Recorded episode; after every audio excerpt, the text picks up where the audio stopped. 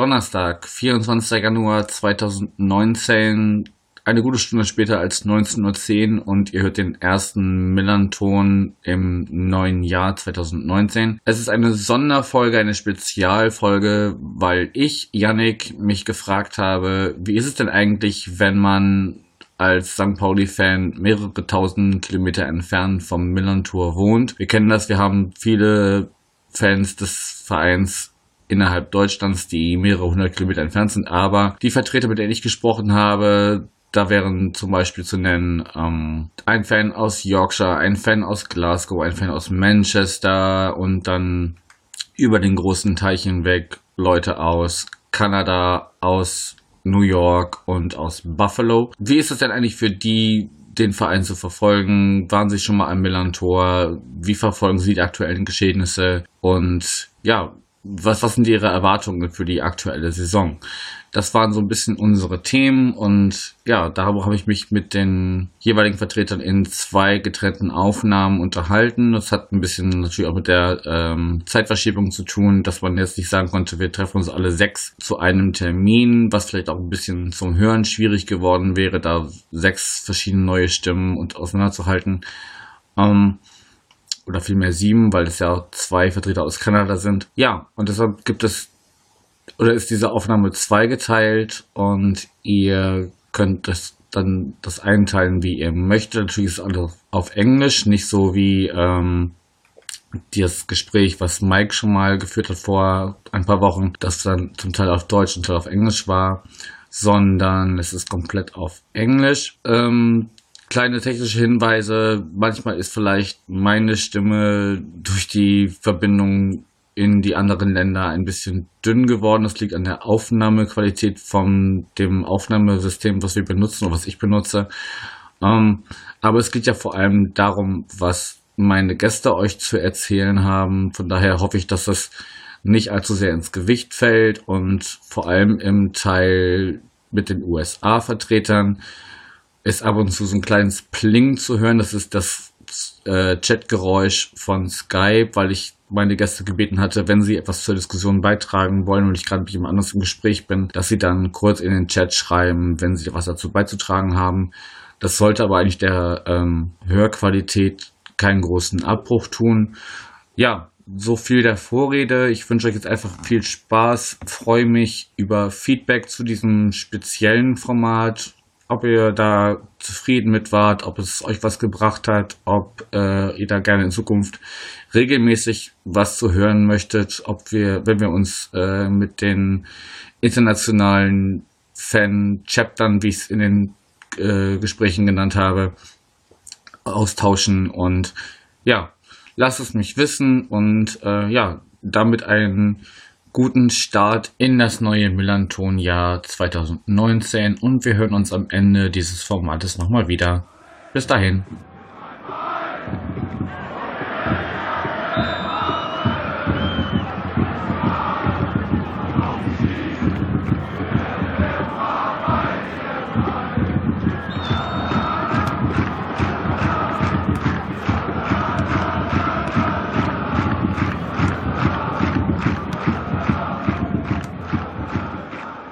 So we have January 16th. It's a Wednesday, uh, 22 o'clock our time. I have to say that because um, the people I will I will be talking to are uh, one hour uh, before our time, and uh, like I said in the German introduction, we I will talk to guys from Glasgow, Yorkshire, and Manchester. This uh, part of the MillernTon special.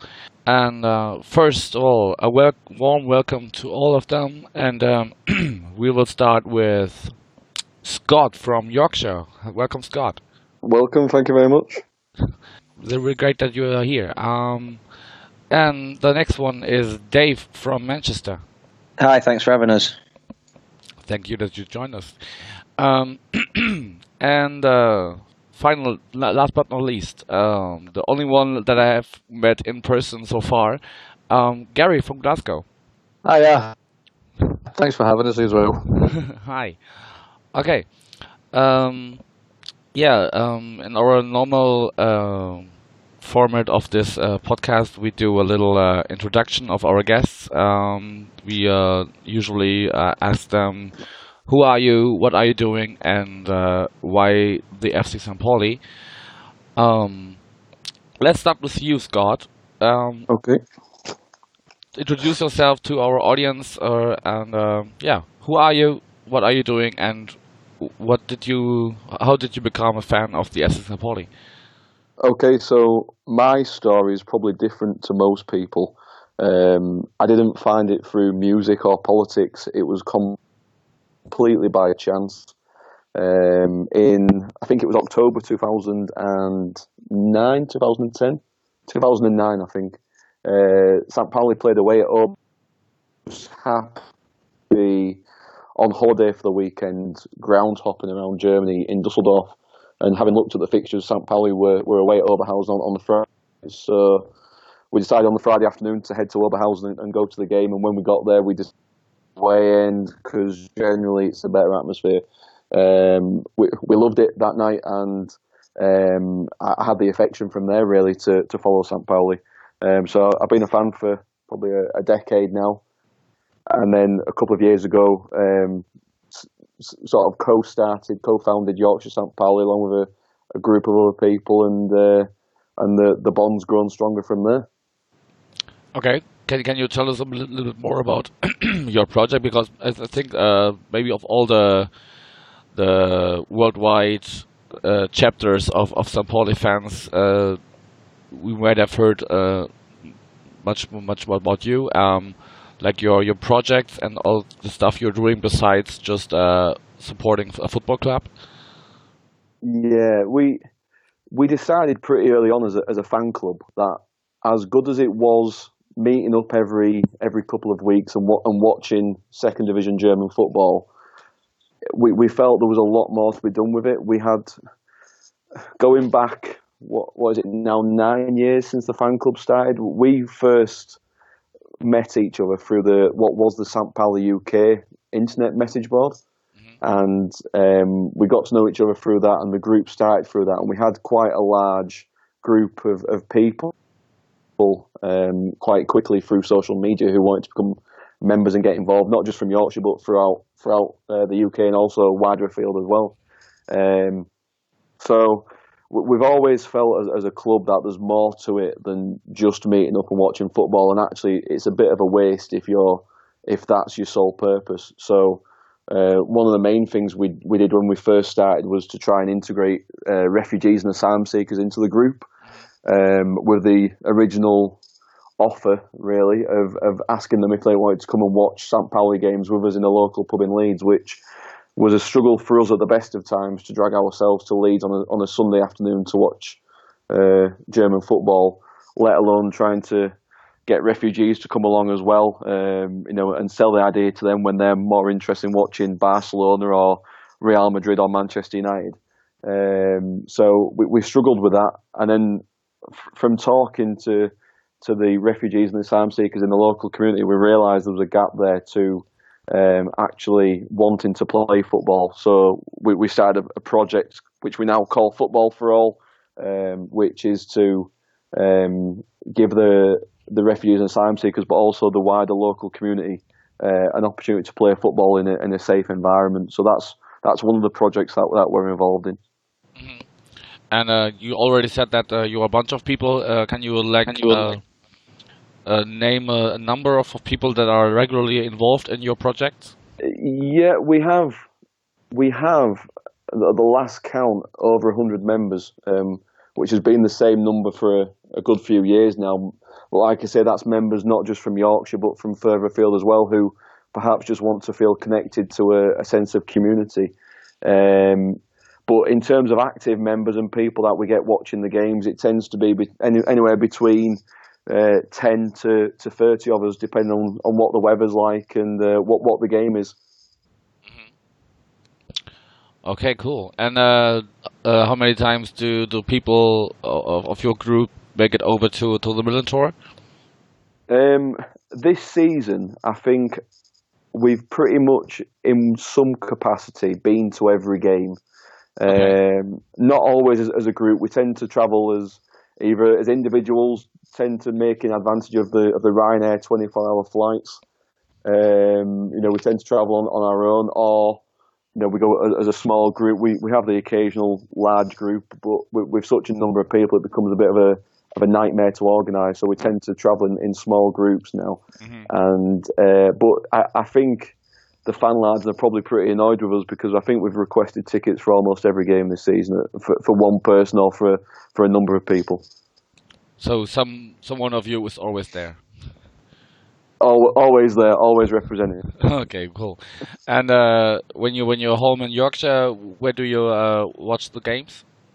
we don't have one sort of fixed venue. Um, we, we've always kind of struggled to find a regular venue, depending on the the circumstances of the venue and what else they've got going on. Um, we're not lucky enough, like some fan clubs have access to German television, so we rely on showing the games through St. Pauli TV after after the games usually. So um, we tend to watch them on delay, which you know on a Friday if the games are a five thirty kickoff UK time, it's half past seven um, in England by the time it's on delay, so we can watch it. So um, we, we tend to struggle to find somewhere regularly. So we have we have three or four locations in, in Leeds that we tend to use, but we also try um, and occasionally take take the screens on the road, as we would call it, and so we go to other places within Yorkshire and further afield to show games as well. Okay, so uh, a traveling group of of of St. Pauli watchers.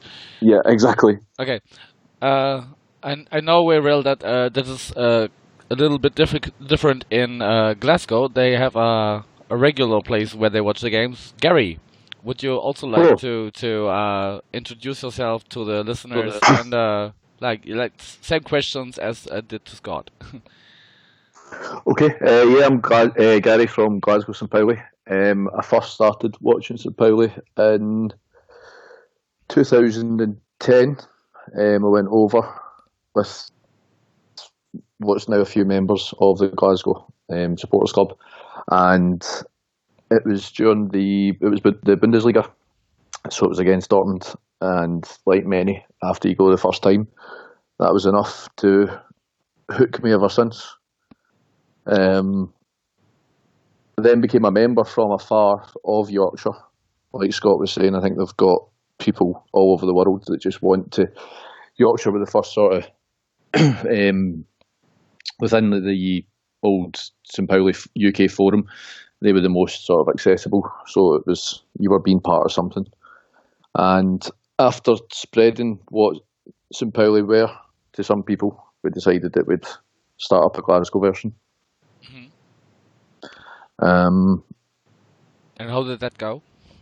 initially, it was I think there was only five or six of us at the beginning, um, but that's steadily growing as we've found more and more St Pauli fans in Glasgow. Um, I think we are probably different to um, our Leeds and Manchester groups where it's quite difficult to just find a, a St Pauli fan that's there just for St Pauli. But we've managed to do that to about, I think we've got 40, 40 plus members now Okay. um, who are all, we've got about 20 maybe that are active for coming along and watching games um, each week. Uh huh. And like I said, you have this uh, regular place where you do where you do that. Um, I've been there in, in person. Um, can you tell the, the audience where, where that is, and maybe if, if someone uh, visits Glasgow and it, it's an away game or home game from from the Poly uh, that might want to join you? I know that'd be telling. Um, no, we do. We've got um, a couple. we've got a couple of pubs that we watch the games in. Um, what we normally suggest to people, it's down to the pub owners themselves because it's a it's a members thing. Um, we suggest to people to get in touch with us, It's either email us or message us privately on Twitter, and we'll tell them where the game is, just because of the way that the games are shown. So it, uh, just uh, if, if everyone is in Glasgow, just contact uh, one of you guys, and then uh, Yeah, absolutely. you We- we find, find, a way to, to, to get along. Yeah, yeah, we've got to try and make it work for um, ourselves as well as the pubs that we watch it in. So that's the kind of agreement that we've got with um, the pubs. Mhm. But we've do, we've had plenty of people over that um, might be over visiting Glasgow from Germany and from other places, and they come along and they've, they've fair enjoyed it. Yeah, cool. Um, and uh, Scott said that uh, each, at least one one of them is, is uh, visiting the Millerntor every game. How is the participation of Glasgow St. Pauli at the Millerntor? It's quite it's, every season we seem to be going to more and more. So last season, in fact, last season I'd like to point out I went to five games and I didn't see St. Pauli score once last season. Um, so this season I think we've been to three, three or four um, as a group, but there's a few times that individuals will go over themselves as well. Um, so there is always not not to the extent Yorkshire always seem to do things better than other folk, but not to the extent that Yorkshire have, have uh, done it every single game. The last one with 19 people going over on a 24 hour trip, and that's never to be repeated again. Yeah, I I think I saw some Yeah. pictures on, on Twitter.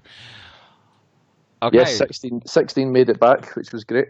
yeah, yeah, I heard that, the, that three of you mi- missed the flight.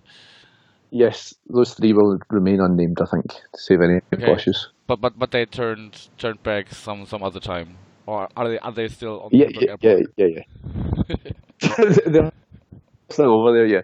No, no, they, they got back later on. Okay.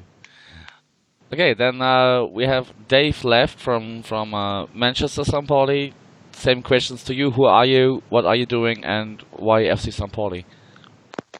Uh, yeah, so I'm, as we say, I'm from Manchester St. Pauli, so we're probably the, the new kids on the block, uh, as it were. We've only been going since 2017. Um, it was weird that we got sort of eight people in Manchester who'd all been to St. Pauli in their own time and um, maybe had a common thread, which was to York St. Pauli somehow. Um, and one of one of the founding members got in touch. I think it was with uh, either Scott or, or Chris from Yorkshire to say, you know, are there any people in Manchester want to do this? Um, so we met up in a pub and had a few beers and talked it out a couple of times. And sort of our first screening was the um, game at the start of the 2017-2018 season, and it, it's really flourished from there. So we've we've just opened up our membership for this year. Um, and we're already at 51 members. Um, which again, like Yorkshire, there's a lot of people join from afar, um, but there's also a lot from Manchester, and we're quite lucky that we do get to show the games live. The um, our pub, the Seven Oaks in Chinatown, are, are not ashamed of the fact that they they have a live feed for us. Um, so so we, we, we get a lot of people come down because they want to see a live game. So we can get up to 20, 30 people in the pub. Um, we've got a, a private room upstairs for it. Um, however, Derby Day this year, we actually took over the whole pub and had sort of 60 people in that pub, um, which was a bit of a shock to them. They had to get more staff in the day before we told them. um, so, yeah, and, you know, we, we tried to do a lot of the same things uh, as, as Yorkshire and as, as Glasgow do. You know, we, we really look up to those guys in what they've achieved in working in their communities and, and doing charity things. And uh, and that, that that's the thing that we wanted to do in Manchester. We wanted to take a piece of St. Pauli uh, and bring it to Manchester and live those values in our community. And and as we say, Yorkshire and Glasgow have really set the way with that and sort of set us some real challenges. So we're not competitive though, not one bit. Now that that should not be the idea of of uh, spreading the word that that uh, that's some kind of, of competition.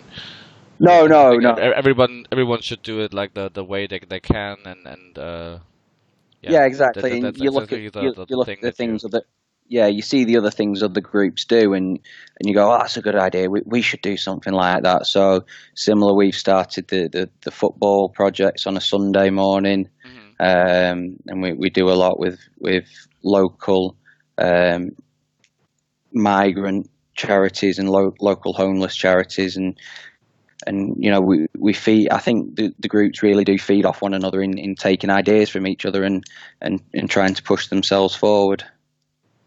That's great. And uh, is it like uh, in Glasgow that you should contact one of you guys before with Uh, no, or is it just open to everyone? No, it's open to everyone. Um, we've even had uh, we had some uh, Hamburger SV fans in for the derby. Um, you know, we'll let anyone come in and, and have a beer with us and have a chat. So it's it's it's a it's a really nice atmosphere, a, a really nice group, and you know, I've made some great friends as a result of it. Cool. So so we uh, have a little uh, view into your um, your way of, of, of spreading the word. What do you think in general that uh, because we have not only fan clubs in the UK, we have fan clubs in North America, South America, everywhere around the world. Um, Scott, what do you think about like the the whole the, the real youth spread of of of uh, chapters, so to speak, um, showing up Yeah. in the last years?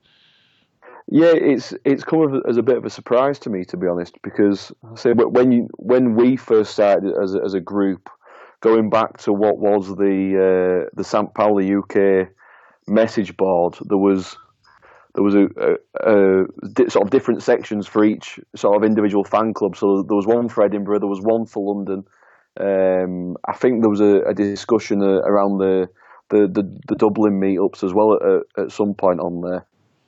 But apart from that, um, th- there wasn't much happening, and everyone sort of relied on that forum. There was there wasn't really anyone active on, on Facebook or Twitter or social media around that. So um, I, I'm the the boom in the last sort of three or four years around new fan clubs is is excellent.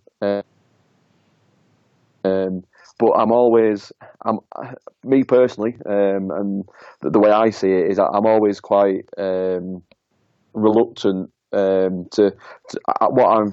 I su- suppose is that there is quite a, an aspect of, of St. Pauli which has probably been touched on previously around the cult club and the idea of, of, of being a cult club and um, I've seen I've seen some fan clubs set up um, where it's just sort of been um, you know for the, for the sake of setting one up and, and getting some social media followers and then and then, and then it sort of dies it dies down and, and no one's ever heard of it again. So I'm always quite sceptical of them at, at first. Um, but also there's, there's a brilliant aspect to it um, in that if you if you look beyond that and if you see that people are doing it for for, for the right reasons and that they're they're, they're looking to, to spread the magnificent word of St. Pauli that the you know there's there's nothing really to, to, to stop that. Um, you know, and, and the more fan clubs, the better. Really, from my point of view, I think there's just got to be a, a, a sort of, of, of wariness of, of people at, at first as as to what their their reasons are behind that. Because, like I said, there there are there are people out there who'll probably jump on board because St. Paul is seen as a cool image and a, and a cool club to support without actually knowing the background to the club and, and the ideas behind it. Yeah, I totally agree. I think um, it's a little uh, it can be compared to the situation in the stadium itself. Um, you have like this this uh, huge number of people that uh, uh, understand the idea of St. Pauli and, and su- support the club and and uh, the whole uh, spirit of it. And you hold, also have the like uh, event fans that only come to, to one or two games, and after that they are gone.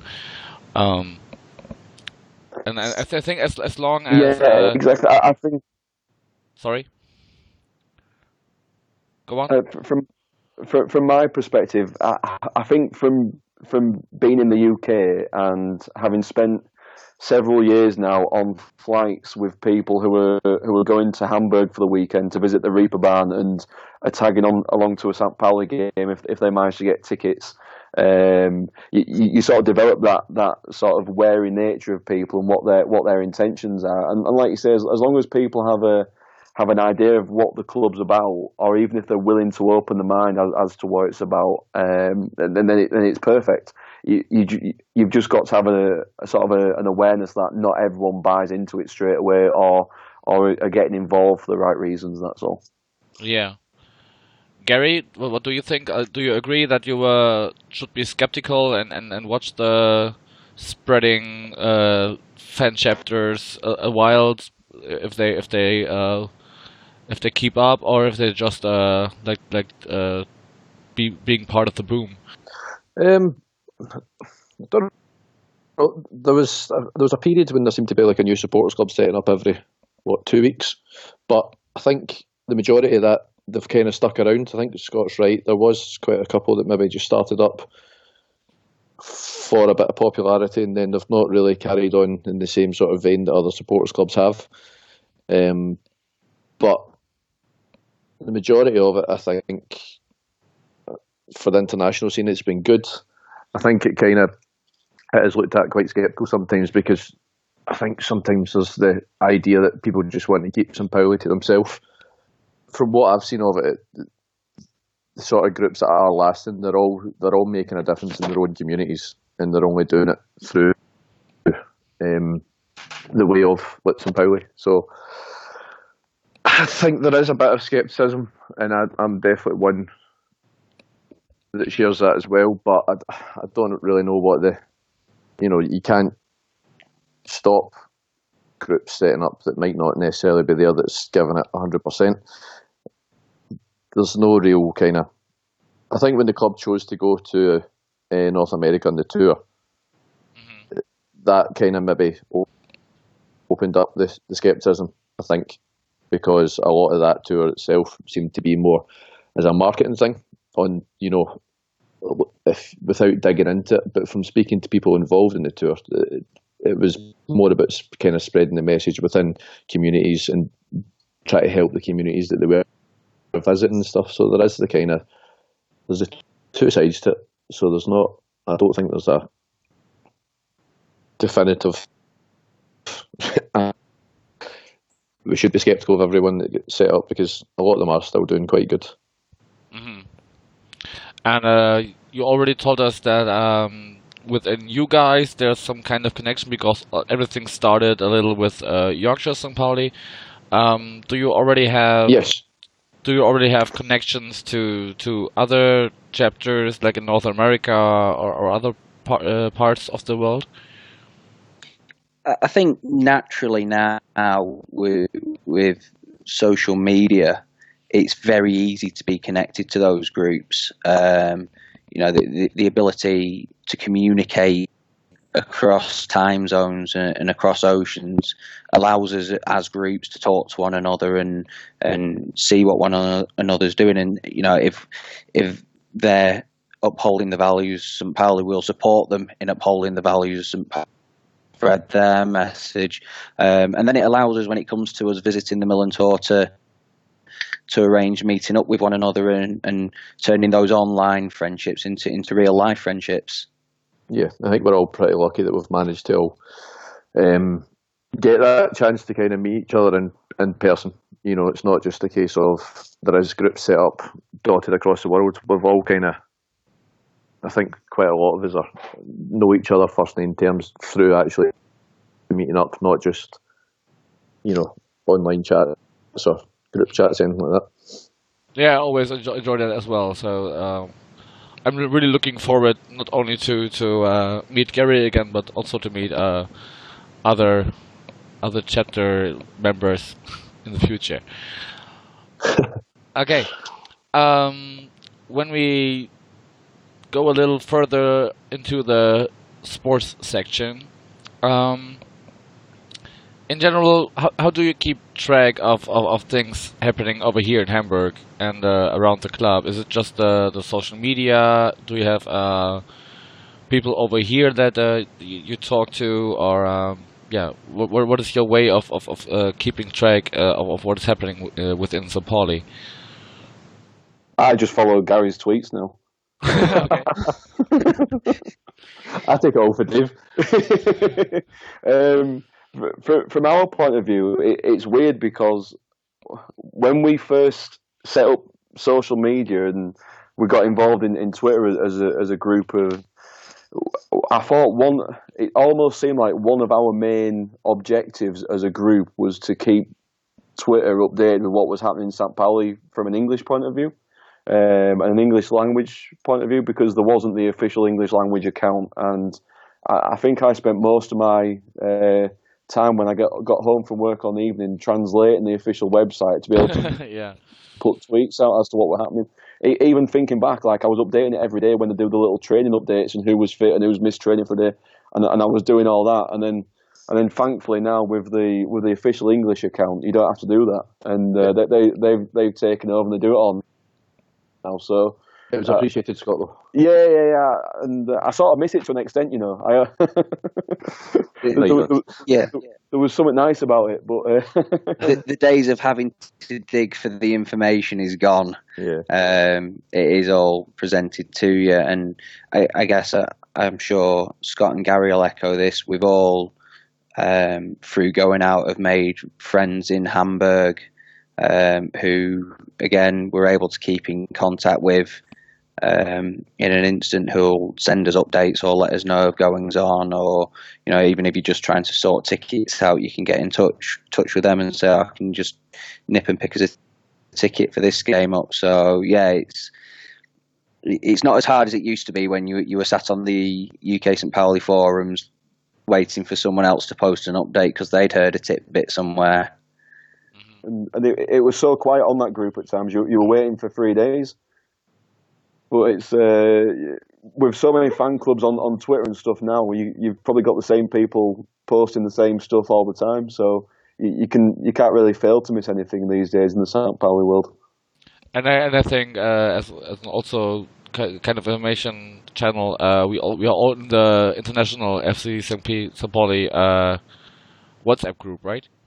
Scott's not. Yeah, I'm, I'm not there. You don't avoid work, it. do you? You're not. It's like, it's like a bus. It's like I, I don't I don't I don't tend to use WhatsApp and I don't tend to use Skype. Um, Yeah. It's a bit like a busman's holiday for me. I find it. If, if I'm on the WhatsApp group as well, it's just just overload. So I, I'm not on there. Um, but if there's out important, you can always tell me. okay. I'll, I'll, I'll let Gary tell me any, anything urgent. okay. Okay. When we uh, want to talk about um, the the actual season 2018-19, um, Gary, what have been your expectations for the for the season beforehand? Did you think we would uh, be struggling for relegation to third division again, or uh, a comforting midfield, or or even the possibility like we have now to to get promoted to first division? I think I've learned if you set your expectations low enough, anything's a bonus. So I'd say I'd, I'd say where we are just now is out with of anyone's expectation. But what did you what did- did you expect? um, I expected probably another relegation fight. To be honest, Mhm. there's a few players like kind of standing out. Like Marvin um, has Oh. been brilliant. I think he has. Yeah, I think he has made made a big difference. Veerman again was going down that route until the injury. Um, but I think when they two get introduced, you could there was a, a sort of glimmer of hope that we might avoid a sort of relegation fight. But I didn't expect us to be sitting where we are. Scott, what did you, did you think? Um, uh, to be honest, I, I- like most seasons, you don't really know the you don't you don't really know what's going to happen, and the the league tends to throw it in the air even halfway through the season. So even now, I'm still not quite sure what to expect. Whether we're we're, going to actually be contenders to to be promoted, or whether we're going to sort of fade away in you know two days to go in season and we'll be fighting relegation. And I don't know.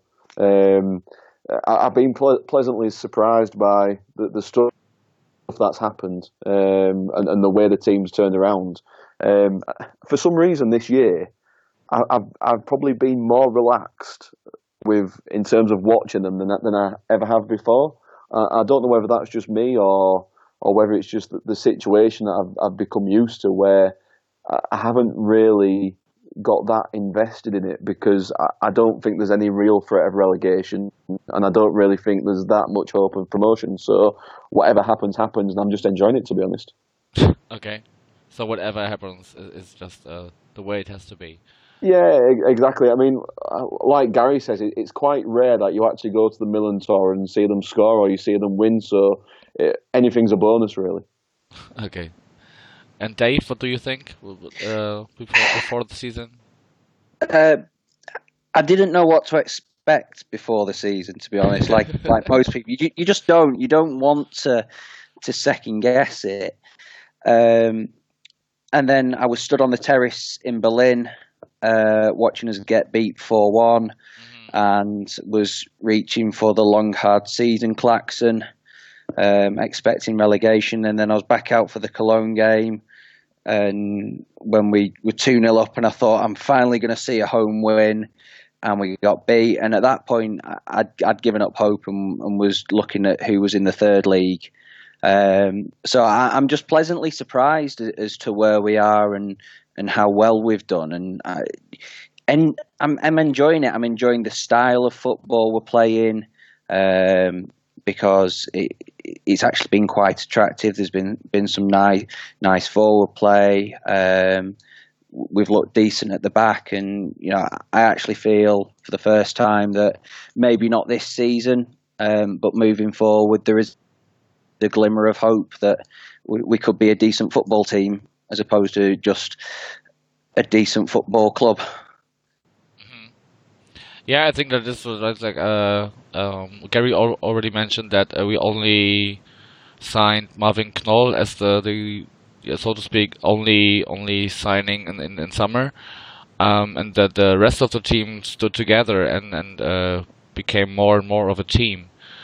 So you didn't have to in include other other characters and, and or players um, into the team yeah, and that, that shows in, in someone like uh, Christopher Avevor, um, really stepping up. And you know, uh, Lasse Sobiech was, was was going to be a big loss this season, but actually Avevor is an absolute rock at the back. And last year, I think most of St. Pauli Twitter were cursing him and not here we touch the ball. No, no, he's a football god in our eyes. Massive fan of him. Yep. Um, Don't listen to him, Yannick. but all lies. Yeah, but but the, you know, the, and we've got young players coming through from, um, which, which is always promising to see.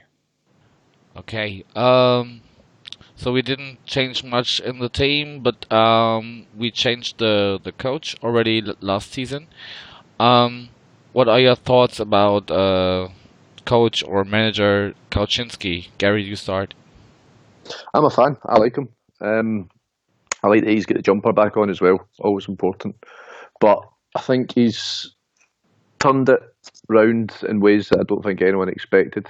Um, he's kind of shown that again when Veerman was fit, his decision making was turning around games from a draw into three points. Um, I, yeah, I don't think we can ask for anything other from him just now. Um, I think it's the right thing that he is continuing. Uh, yeah, I'm happy with him. Okay, Scott, Plus, do you agree? Um, I don't know.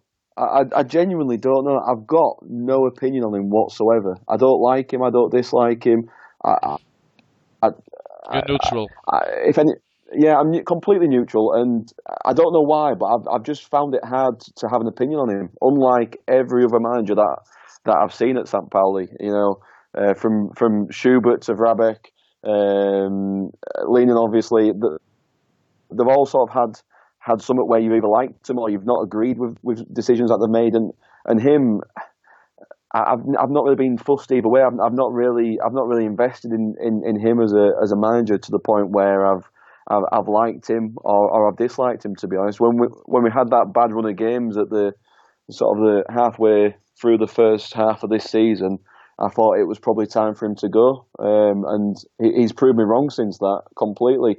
And the, the, the turnaround has been exceptional. And the, the the fact we're not sort of looking down on on on the on the teams below us is probably a, a testament to to the job he's done. Really, to be honest, but I don't know. Gary, Gary's been too nice. Gary, Gary likes everyone. Uh, I'm I'm too cynical, as, as you probably guessed. So I, am not sure. Okay, Gary Lawson. Uh, Scott is neutral. Dave, do you hate him? No, no, definitely not. Just uh, Dave, Dave, hates him. Just put that down. Yeah, no, you, you can't hate someone who's got us to third in the league and sort of pulled us back round last season. I wouldn't say I love him, um, but he's got a difficult job in that if you take out half a season, he's really sort of the heir apparent to Ewald Lienen, and that's such a big character to follow that I can get why people are maybe not warming to him because he doesn't do the the Ewald sort of leaning into the crowd and and fist bumping. Hasn't endeared himself in that way, but the results speak for themselves, and and that that that's it for me. If, if we're winning games, um, and it, as Gary says, he's got the hoodie on. Um, I, am sure I'll I'll come round to, to to love him in that way, but cer- certainly don't hate him. Okay. Yeah, I think if if he, if he would do the the Ewald Lienen stuff, it would like only already only be pretending and not not uh. yeah, that, feel feel feel feel right. That was a very organic thing. That that's very much what Ewald is. Ewald is our club. He he was the perfect coach for us, and he's the perfect spokesman for our club. Um, and you you can't if it's not what's really in there, you can't repeat that. Mm-hmm. Yeah, I, I, completely agree with that, and I, I, think it's the same when when Fabian Boll retired and, and Marius Ebbers retired. Is the the players that came in following that era, it was hard to actually develop a a sort of a bond with those players as you did when, when there was that group of players that, that took us from, from the from the third division into the second division and then in, into the first division. And there was that that sort of group that stuck around. And the for me this season has probably been the first season actually um, you know taken some sort of affection is probably the wrong word with, with the players, but I've, I've actually found myself actually quite endeared to the players in the way that I was with, with the players back then, and that's probably not happened since uh, Mahir Saglik left. To everyone or to, to special players? Um, probably to everyone, and, and that probably goes back to the fact that you said that, that none of the players have really left. It's the same group as last year, and you've you've actually got people who you you recognise again rather than just becoming familiar with. Mm-hmm. Okay, um, so we already faced one of two derbies. Um, have you have you uh, heard about all the, the things going on around the the game against uh, HSV? Like all the all the, the ultra stuff and then the, ultra stealing the the choreo from from HS, HSV and uh, at the last game, yeah. Yeah.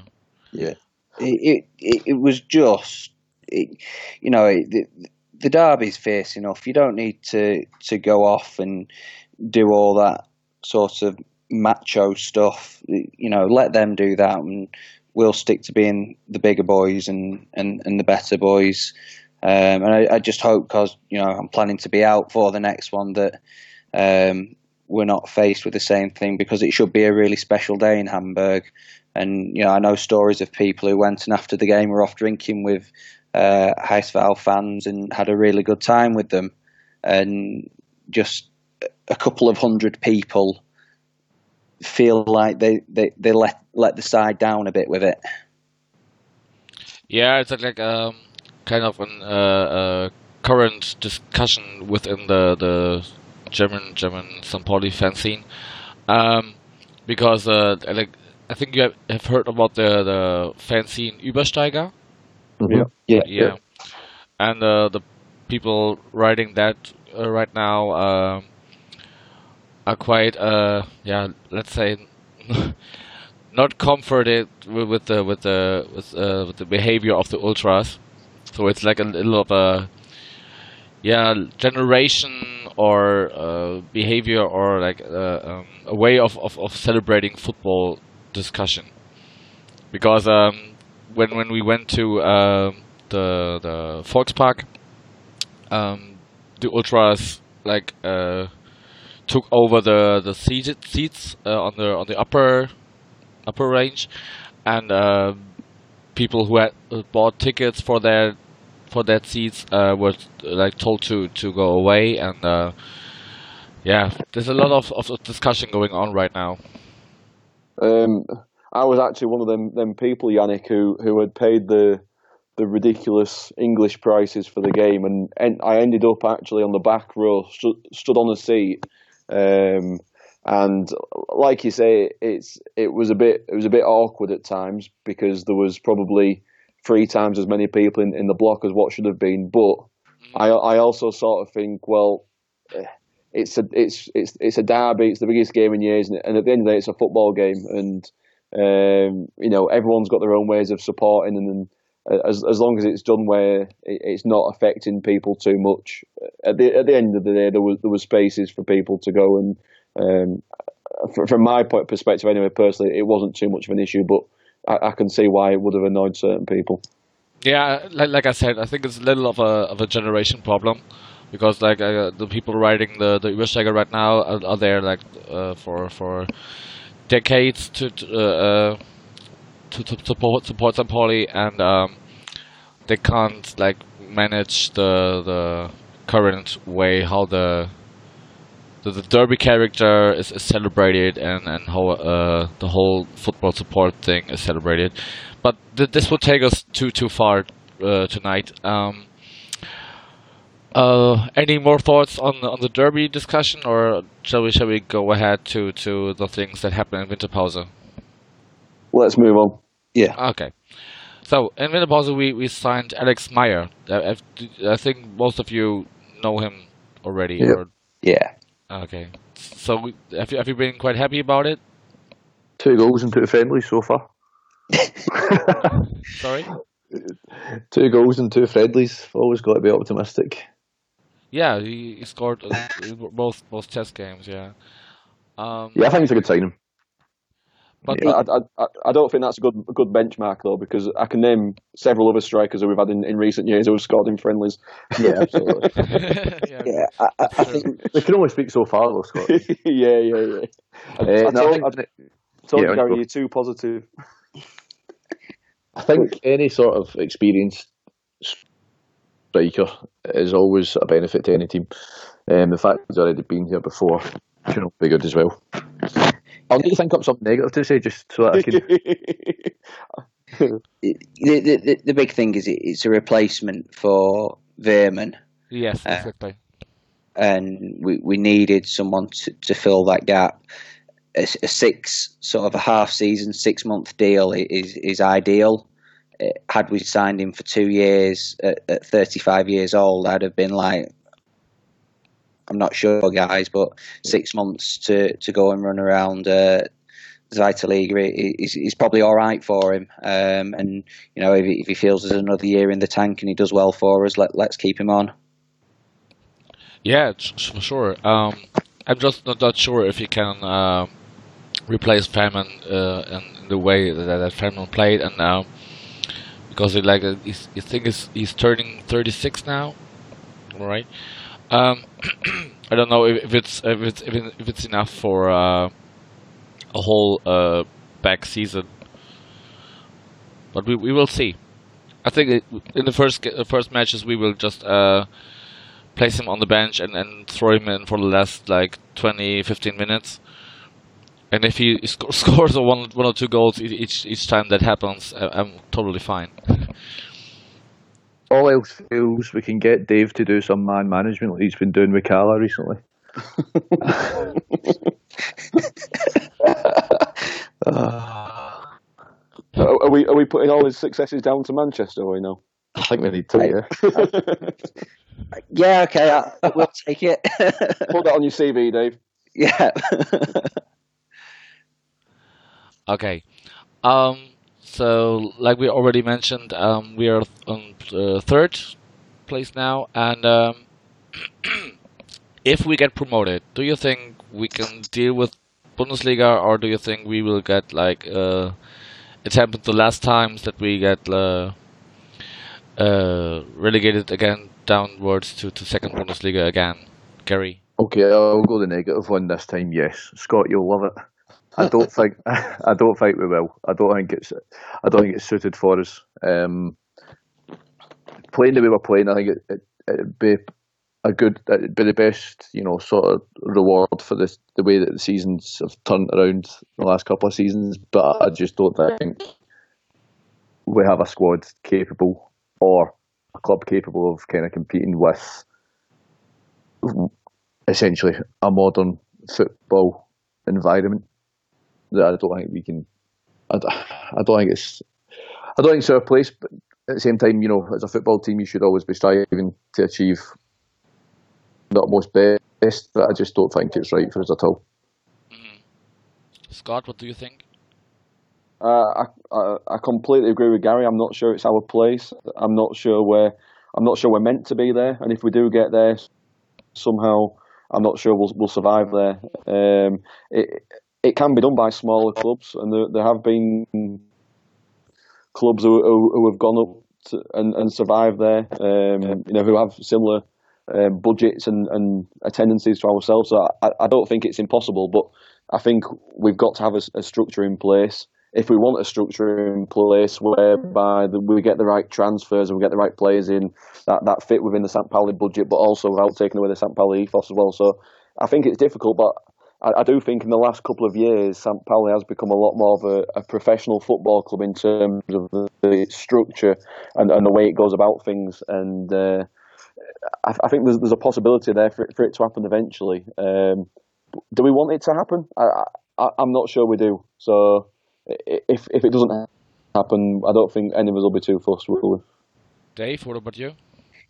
Again, I, I echo everything that's been said. Um, our our place is where we are. Um, we're, we're, suited to where we are, um, and it it would be a shame to go up and, and struggle and and face relegation as opposed to just just having fun because that that's what St. Pauli is. St. Pauli's fun, um, and I, I just I w- I wouldn't want to see see that taken away by the, the, the lights and the glamour of Bundesliga.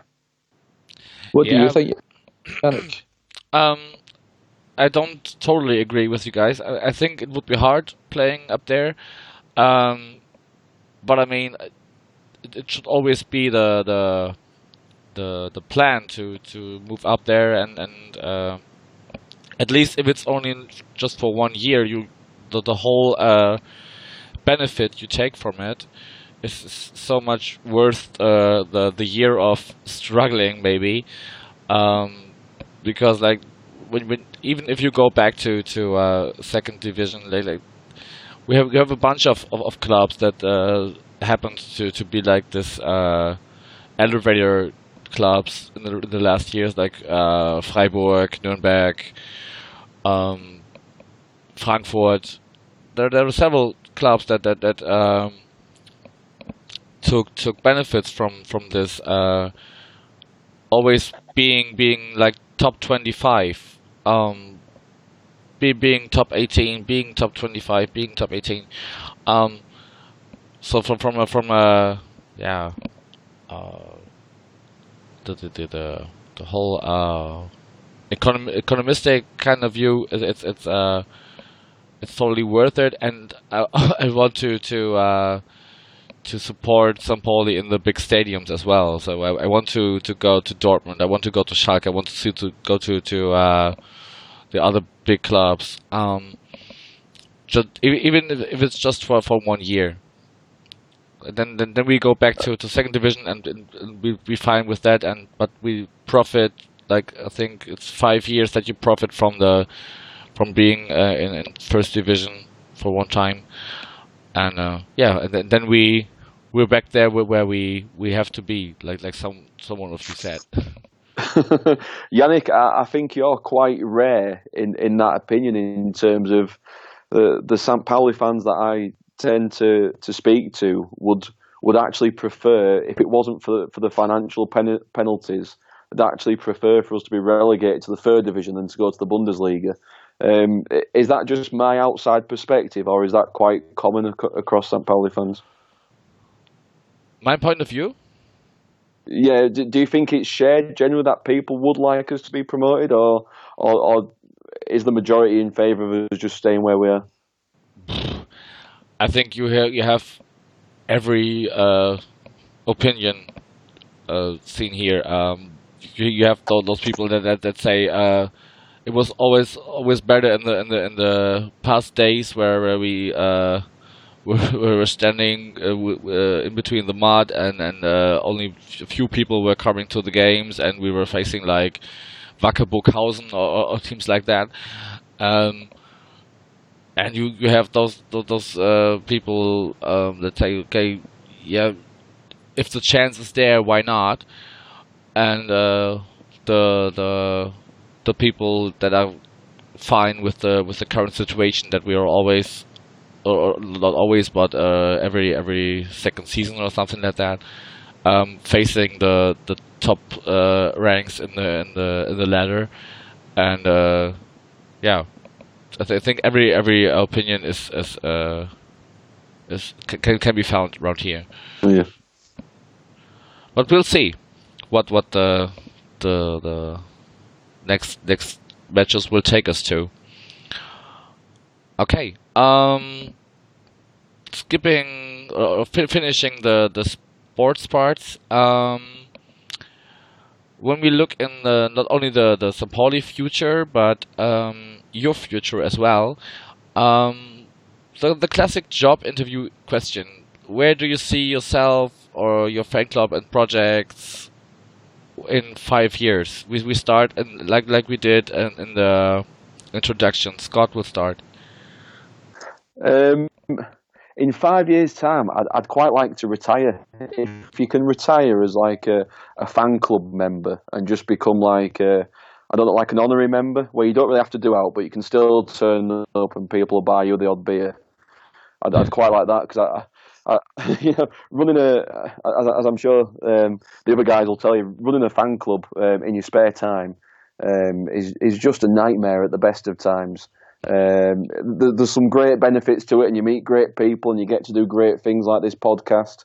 Um, but there's also a lot of hard work and a lot of time that gets spent answering tedious questions or Sure. um, dealing with stupid queries and um, just it's like it's like a second job really. So in five years' time, I'd like to think that I've I've, I've stepped back from it after a good ten years. I've, I've I've I've put the spreadsheets down and the emails, and I've stopped doing it, and I can actually just go to St. Pauli as a as a as a St. Pauli fan and not worry about all the tickets and all the money and everything else that goes with it. Um, in terms of the fan club, I, I always feel like the fan club has grown organically from when we first started, and we've just done whatever we felt was right and whatever we wanted to do as a fan club. There's been no limits on what we've done, and we've had a great bunch of people that have have taken the fan club in different directions. Um, and, and done what we've done with the fan club. So we've we've had the fanzine that that's um, uh, not dead in the water, but it, it, it rears its ugly head every every year or so if we get bored. Um, and you know the football for all project just runs itself nowadays. It's like a big a big uh, snowball that just doesn't stop. Um, and there's other things going on as well, and, and raising money and you know doing good things in the community is always good. And hopefully in five years' time that will continue. Um, and hopefully we'll get more members uh, or new members come along as, as other members who were perhaps there 10 years ago. You know, they put in a transfer request to Manchester or Glasgow and leave us. Um, you know, ho- hopefully, you know, the fan club keeps going and we keep supporting St. Pauli and we keep spreading the word of St. Pauli no matter what division we're in or, or who's managing them or, or who's playing for them. Okay. That sounds like you, you need uh like the, the people um who will run you, your projects or the p- projects you uh started with um that so that you can retire and be a, a fan club senior. Yeah, I'll, I'll put I'll put the the job application out on our website in, in the next couple of weeks and see if we get any interest. Gary, if you fancy a transfer, mate. You're too depressing.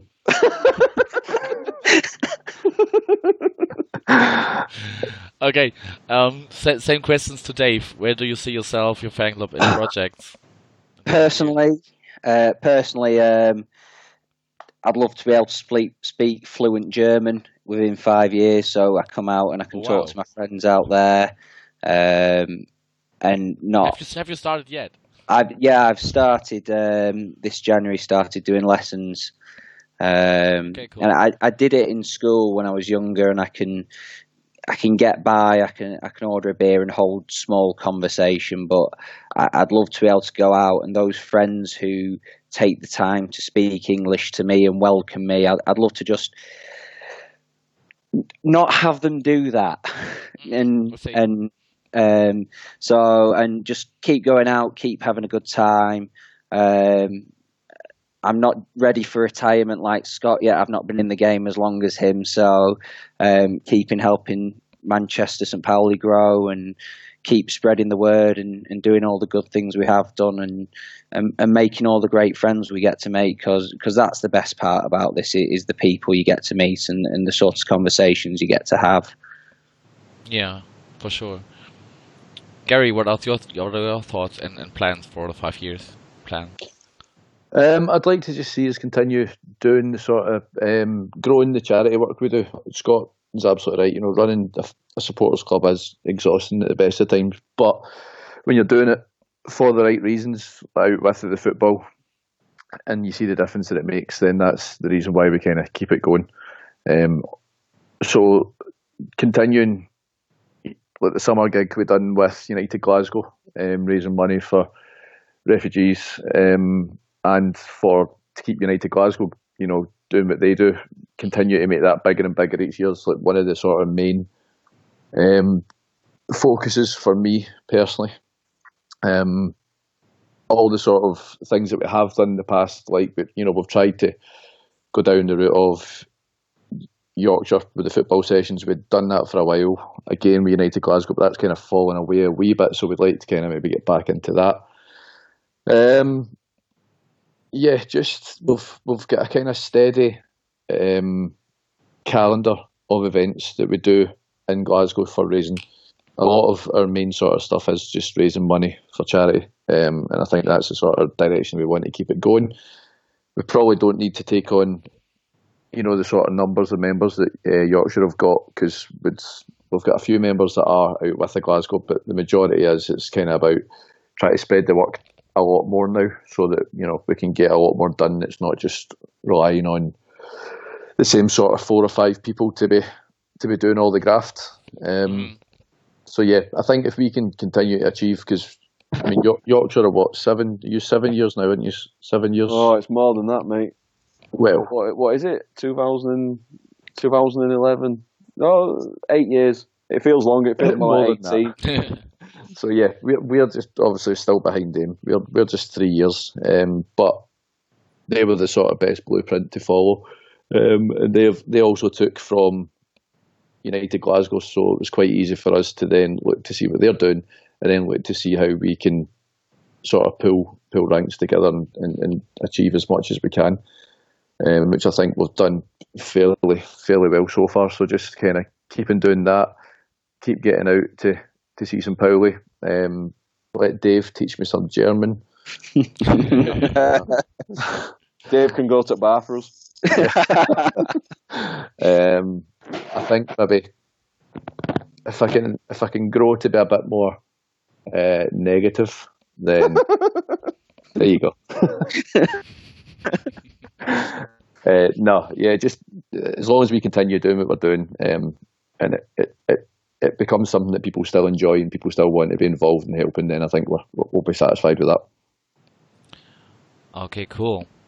So I'll uh yeah, best best wishes to all of, of your uh, five year plans, for sure. Thanks, Yannick. Cheers. Um, Yannick, Yannick, what about yourself in five years? What what we saying?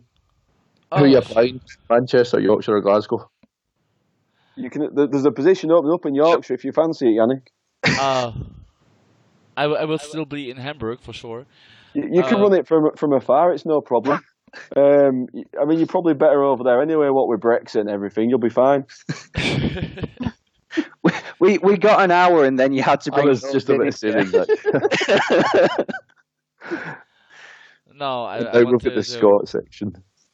I want I want to to uh, do do the podcast and uh, yeah, and I, I'm, I'm hoping I'm, I'm on the on, on place one thousand eight hundred to two thousand four hundred for uh, Dauerkarte at Millerntor. Um, so maybe in five years I will be like 1,000 or 800 or something.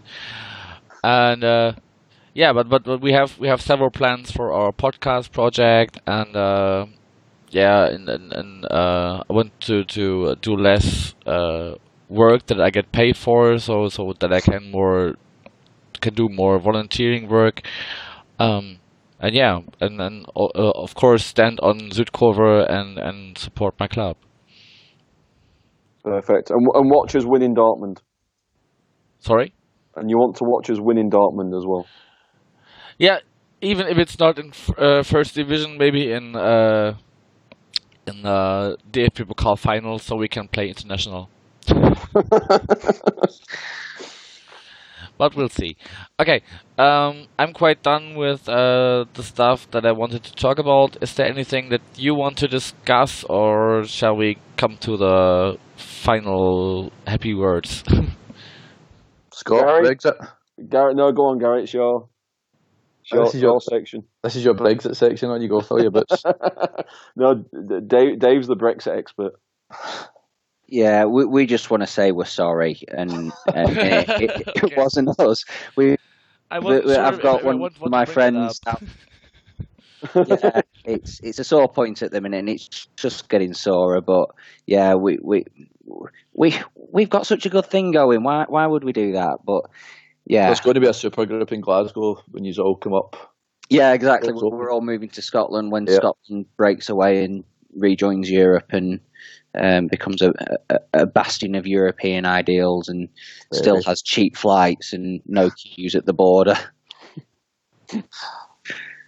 Wow, what the, that would mean that we have to stop in England to, to get checked and then go, go further because we will cross your the, the, the non-European section. You just Go just just fly, the I see, border. I yeah, just, just fly straight to. Edinburgh. You, can, Yannick, you can do it in 24 hours now as well. So you find if you need any advice, Gary's your man to ask. okay. Um, no, th- th- be- be- before we, we open the, the political discussion, um, first of all, thank you guys for, for your time and uh, the the view into your uh, your chapters. I don't find I don't find another better word for for uh, the uh, fan clubs around the world. I think chapters is quite fine. I like Um, chapters. Um, yeah, Scott, do you have anything that you want to tell our listeners? And um, in my normal uh, format, I uh, ask my guests if they can recommend anything. Is that not has had sorry. It does not have to be uh, a podcast or it doesn't have to be related to football, but can you recommend anything that uh, people might might read or hear or, or watch? Um, that's a bit of an open-ended question, that Yannick. You've stumped me. Um, if if you're on Facebook, have a look at the Antifa Public Watch Two. That's the number two Facebook page. They've been doing a bit of uh, reconnaissance on us recently, and they, they think they're big and clever, but they're, they're actually a bit stupid. Uh, so if you fancy a bit of a laugh, that's always worth looking at. They've got some some pretty funny memes on there occasionally. Um, so send us those two videos again? yeah, yeah, I'll send you the videos. Uh, so that's Antifa Public Watch 2 on Facebook. And if you just want to message them some rubbish, you know, in, preferably in German, that'd be brilliant. But uh, also, if you're ever in, in, in Yorkshire, you want to come to a game, uh, or you ever find yourself in summer holidays wanting to play football in Yorkshire, come along. Um, we, we've got a summer tournament um, in June, which the, uh, the the Ragazzi are coming over for, um, and hopefully the quite a few of the international fan clubs will be there too. So if there's anyone listening to the podcast and you want to come and play football in in England in the summer, um, we can arrange a little temporary transfer for you unless the borders are closed with Brexit. So just get in touch. that sounds great. And then, then yeah, shall we go on with Dave? Uh, yeah, I mean, I echo sort of similar thing to say if you're ever in Manchester, come hang out. We're we're we're nice guys, and we'll talk to you about music or anything all day. It's, it's a great city, and um, we have a great time. There's one podcast I probably suggest. It's it's English language, um, but it gives a great insight into um, the minds of top footballers. Is, is there's recently been one one called that Peter Crouch podcast. Um, I'm sure you all know Peter Crouch, the lanky forward for mm. Stoke and Liverpool. Yes. Um, and he, has been doing it with a couple of presenters from the BBC, and it, and it's about more than just football. It's about him and his life. But at, at moments it's very funny. At moments it's very touching. Uh, when he talks about his family and the support he they gave him and, and things like that. So I, would recommend that to people because it is a good good view on the mind of a professional footballer. Okay, and Gary, you're to go. Um, recommendation would be for anyone that happens to find himself in Hamburg with at the same time as Yorkshire St Pauli, challenge them at darts because I absolutely shit at it. right, let's clarify this. This isn't proper darts. This is them stupid electronic darts, Plastic. darts that, that you can't throw properly and don't stick in, in the dartboard properly. It's not a real game. I, I also want to get out there that having been out with Yorkshire St Pauli and been challenged to table football with them, they're not good at table football either. Oh. Uh, that, that depends who you see. We're getting a bit of a beating on this podcast, aren't we? it's because you're too negative, Scott. Yeah, but at, le- at least I'm friendly enough. if, if, you want a game of table tennis, you've got to play uh, Chris. You can't play anyone else because Chris is the champion. Uh, and darts, we've been practicing at darts, so if you fancy a rematch, you know where we are. Absolutely. Um, podcast wise, I've been told to drop in. There's a podcast to listen to which is called Classic Scottish Albums. Okay. You may find um, one of our members on that Titch. If you if you look out for a band called Altered Images, there's a few of theirs and there's a few other classic albums on there to listen to. Apparently, I don't listen to podcasts. This is the first one I've been involved in or um, exposed to, so that's just been a recommendation I've been told to drop in. okay. Okay, my rec- recommendation is um, for everyone who has Netflix, watch Sunderland Till I Die. It's a it's a documentary. Why are you laughing? I, I would just like to know how that translates to German people. I, would I'd, like I'd like to get the insight on, on what people think about it. So if you if if, any, if there's anyone who's watching who's listening watches it, drop us an email and let us know what you thought because I'd I'd love to read the reviews. What's it called? Sunderland till I die. Right. And it's it's a is it Yannick? Is it is it eight episodes? Um, I, I think I'm on, on episode four or five. I don't know how many it has, but um, yeah, it's like like um, yeah, the, the downfall of a of previous famous club. Um, a, a big club, a, a, a, very good club, but that has had its had its problems. But yeah, I think it's eight episodes, and some of the stuff in there is absolutely brilliant. It it gets better yeah. as well as you as you go on, so it's well worth watching. Yeah. Yeah, Nick will give it a watch. Cheers. Sorry. I'll give it a watch. Yeah, that's that's great. Okay. Um. Yeah, we will finish up this this part of the episode. Um. There's still uh, another part to come with the the guys from Buffalo, New York, and Alberta, Canada.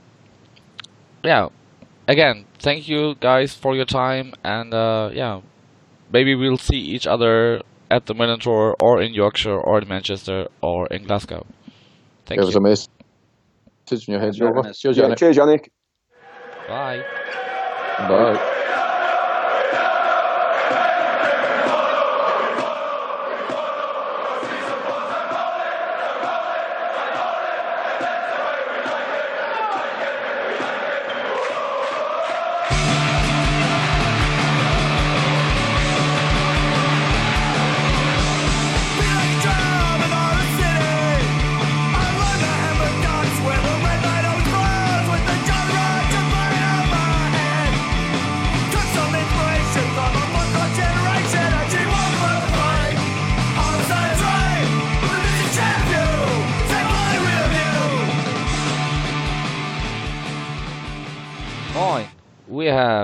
Saturday, January 19th, and it's three hours after 1910, and this is the second part of the MillernTon International special episode.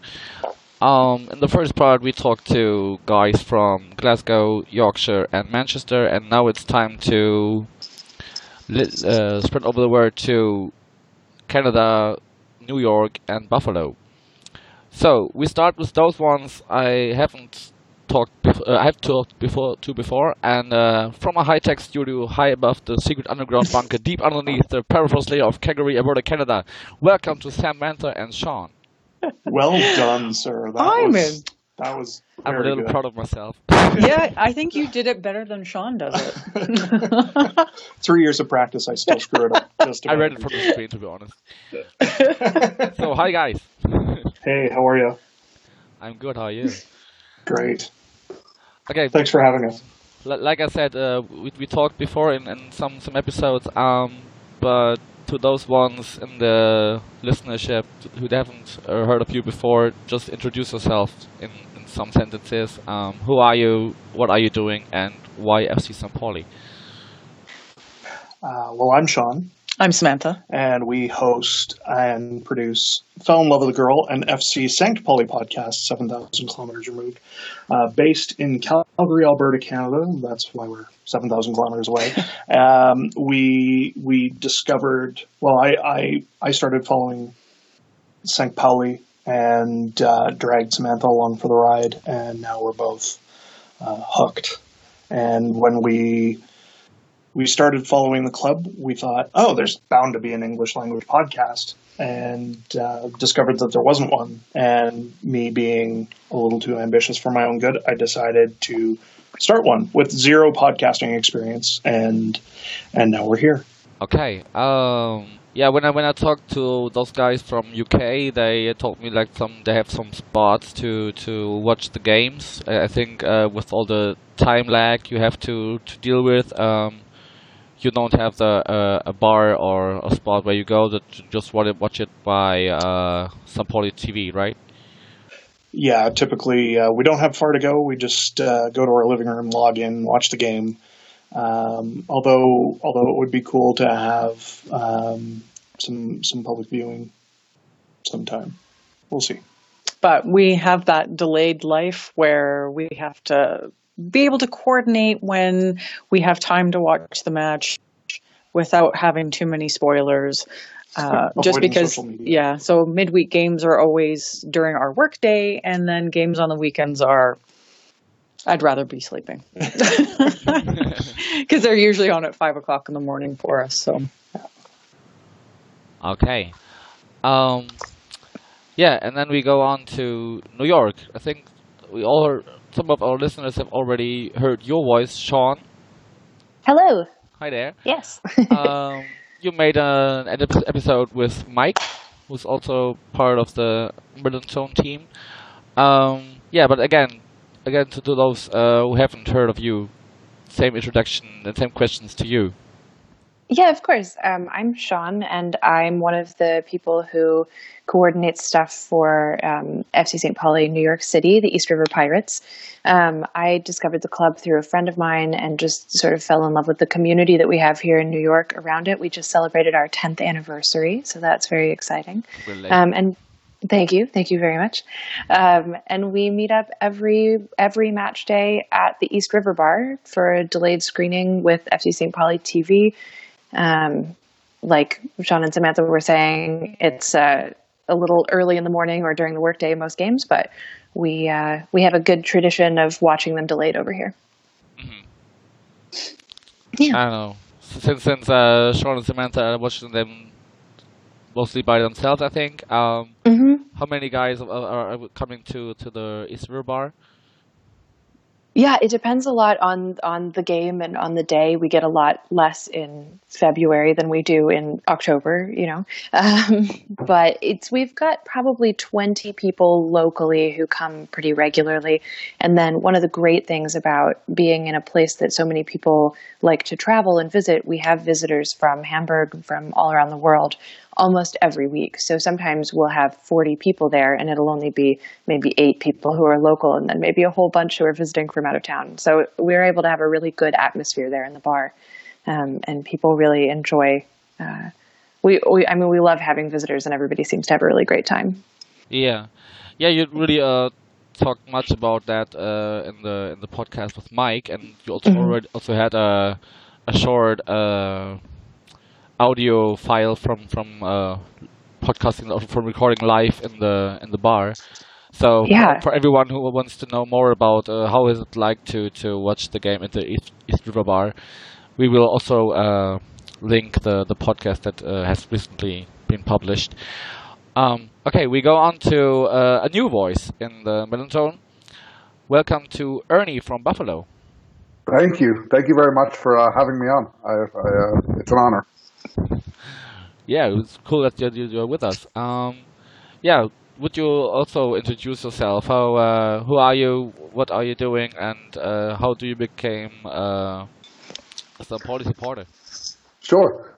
Um, I'm Ernie. I'm the uh, the founder of uh, St. Pauli Buffalo up here in beautiful Buffalo, New York. Um, we are in our second year as a as a supporters club. Our first is an official uh, supporters club, so uh, it's it's fun. It's it still feels new.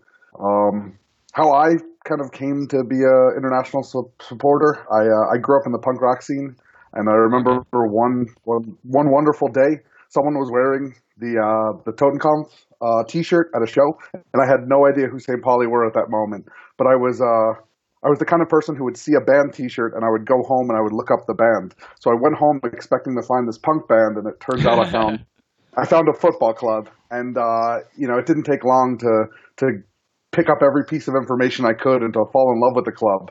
Um, and that was uh, I was 16, I think, so 14 or 15 years ago now. And at the time, there wasn't as much information, especially in English, as there is now. Uh, so I, I picked up everything I could, and and I followed the club from afar. And over the past two or three years, it's become much easier uh, as an English speaker to gain access to information. And so we, I've ramped things up and, and started a supporter club here in Buffalo, and it's it's taken off. Okay, I think Sean and Samantha want to, to say something. It's it's funny how uh, when you discover the club, there is uh, a bit of homework to be done uh, to uh, to get into the club, Yeah, especially as an English language supporter. Yeah, uh, the, the, the, the way Ernie uh, explained is a little uh, similar to, to my way with how I came became uh, a St. Fan because I also grew up in the in the punk rock and hardcore scene. Um, but the way you guys have to like um, pick up information is a little like uh, maybe the, the, the, the supporters in the in the early '90s or mid '90s had to to uh, find find out uh, information about other clubs um, like from fanzines or uh, uh, from from regularly published other articles or something. So it's like I, I think it's kind of hard to to to uh, find information from abroad. Yeah, But- I was really, I was sorry? just, I was really lucky when I first got into the the club. It was right around the same time that Nick Davidson came to New York to, um, he was visiting a university uh, on Long Island for some sort of, um, I don't know, panel discussion that he was on. And so he came to the East River Bar and had a bunch of copies of his books. And so it's only like, you know, I, I don't know, the, maybe the first couple of months that I had been around, and I had a signed copy of Nick's book, and I took it home and read it, and that's you know you got the whole history and and um, a lot of good information to start off being a fan. Yeah, but we weren't finished with uh, Ernie's introduction.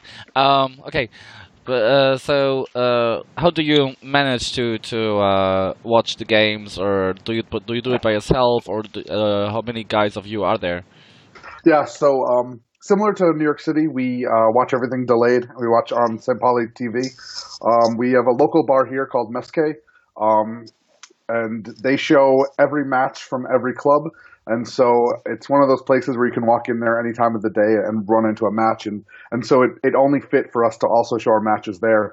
Um, so we actually run on, on a very similar schedule to New York City, um, similar time frame.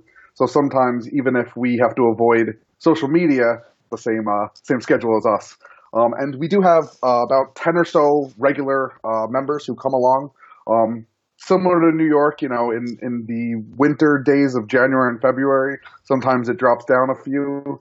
Um, but but we, we get a good turnout all year. Um, we had our one year anniversary party in August, and we had something like 30 show up. So uh, we're slowly growing our numbers, and, and we're, we're getting up there, and we're, we're showing Buffalo who St. Pauli is. Okay, very cool. Um, yeah, when we go on a little further from not only your in the, the last episode I called it chapters. Um, I don't know if you're, fine with this with this term. Like, uh, okay, we, we have we have like uh, chapters now in Manchester, in Yorkshire, in Glasgow, in Liverpool, in Buffalo, in New York, in Canada. I know that some of you are already connected, and I know that Sean and Samantha and Sean know, know themselves in person. And I don't know, have you, have you uh, met one of them, those guys too, Ernie? I have met everyone on this call right now. ah, Um, okay. I, Except, I've except met of me. Sean. Except of me. except for you, except for you. Um, I actually met Sean. I think for the first time, it was the day after my wedding. Um, It was, lit- yeah. the, mor- the morning, the morning after I was married, me and my wife, we got married uh, outside of New York. Um, we hopped on a train and we headed to the East River Bar. We watched a match with uh, with the East River Pirates. It was a, a way to start off my honeymoon. Um, was and I had the uh, that, that's the way to start a honeymoon. it was wonderful. and I had the honor of meeting um, Canadian Sean and Samantha uh, in Detroit when uh, when the club came over to play uh, Detroit City. So um, I've had the opportunity to meet them, all three of them. Ah, really cool. Okay, that that's a way to, a way to to uh, divide yourselves. Uh, Canadian Sean and, and New York Sean. And, and we've had everyone in this call on the podcast. Ernie and Sean have both been uh, guest co-hosts in the past. Uh, not that long ago, in fact, when Samantha went to uh, to Morocco in November. Um, yeah, Sean and, and Ernie were, were kind enough to fill in along with uh, Josh Duder, who is part of the Portland uh, St. Pauli Supporters Club. Uh-huh. Yeah. So that that's that's quite a good connection within the Nordamerika Kurve. Yes, absolutely. Okay. Yeah, cool. But, but uh, in general, what do you think uh, about this whole bunch of, of chapters popping all up everywhere uh, in South America, Asia, no, no matter where? Um, let, let's start with Sean from New York. yeah, I mean, I think it's really interesting to see it spreading. I think obviously there's a huge appeal to um, the ideals of the club with the political situation in so much of the world right now. Um, you know, it's been great to see so many groups sort of popping up around our area, around, you know, the, the US and Canada generally. Um, we were able to make a connection a little bit with some of the guys in Mexico who have also had a supporters group for a long time. Um, and uh, yeah, I mean, it's a, a way to connect with people all over the world. You know, you meet somebody from the St. Pauli fan club in whatever city, and you know that you're going to have some things in common and um, be sort of like-minded people. Um, Canadian Sean and Samantha? Uh, I think Sean very much eloquently put how I feel about all the uh, all the chapters popping up in in such a dark time for our political landscape around the world. It's great to see uh, these little glimmers of hope with all of these chapters popping up because, as as Sean said, we all know that at least we have a few common and very important values that are the same, uh, and you know that you can at least connect with them uh, on that same level and and know that there's a safe place to go. Okay. Ernie, what do you think? I um, I agree with everything being said. Um, and I think uh, we're we're at this interesting time where we are seeing all of these clubs popping up. You know, more and more chapters popping up. Um, and I think sometimes there's a sentiment of of uh, are they you know are they following this club for the right reasons and things like that. And and uh, I think we still have this nice even amongst this large international community it still feels very tight knit um, when a new club pops up we always you know one of us will reach out uh, they'll reach out and, and we're all kind of in constant contact with one another. Um, and it's been amazing to see that worldwide everyone is coming to support this club for for the same reasons because we all agree on on so many of these things. Um, so it's just been for me, it's just been amazing to see uh, see the chapters popping up and to meet all these people and to get the opportunity to to say I have friends from around the world because of a, a you know second league football club in Germany. So. Uh huh. Yeah, it's a little different to to. Uh, okay, I had a little, little further information because I already talked to the, the UK guys. They were a little more uh, skeptic because uh, when when uh, a new chapter pops up, uh, they they check first: are they really uh, um, go, going in there because of the spirit or of the, the whole idea of St. Pauli, or is it just like, ah, yeah, the the the Totenkopf is cool, and and uh, yeah, there's some some uh, fancy club, and and and uh, yeah, we just want to to be part of it. But Sean wants to talk about that too. Yeah, I was going to say I I think um, I think for one thing, I think that is something that the people in the UK have a bigger it's a bigger concern for them because you have um, I think it's easier to sort of have have bandwagon fans or people who are Celtic fans, so they're St. Pauli fans, but are they the sort of people who have the same, you know, mentality that you do or have the same commitment to what this fan club is going to be about? Um, and in a country like like the US or like Canada, the soccer supporting community is so much smaller. Um, it is kind of a niche thing. And what you end up finding, and particularly, I mean, I'm, you know, for the most part, people are looking at the Premier League or they're looking at MLS or they're looking at the La Liga. You know, so if you're finding your way to a second division German team, you've probably found your way there through politics or through the punk scene. Mm-hmm. Um, so I think it's a little bit, you know, I mean, I, you know, I think we do look out for that for, you know, making sure that people are, are in it for the right reasons. Um, but I think it's more, we have we don't have to be quite as worried about it as the UK does. Okay.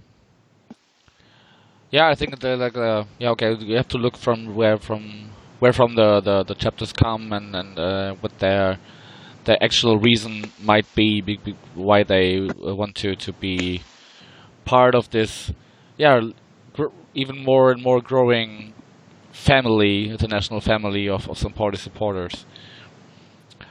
Okay. Um, when we go a little bit into the sports section, um, what have been your expectations before the, the current season? Sean, we already had, you had already had the word. Um, would you like to go on? No, uh, yeah, I don't know. I mean, as we sort of talked about in the other the other conversation that we had with Mike, um, I don't know. We're not the most, I guess, sports forward uh, fan club. So maybe some other people would be better to speak to that. I think every year I go into the season just hoping that there won't be too much of a relegation struggle. mm-hmm. Ernie, do you agree?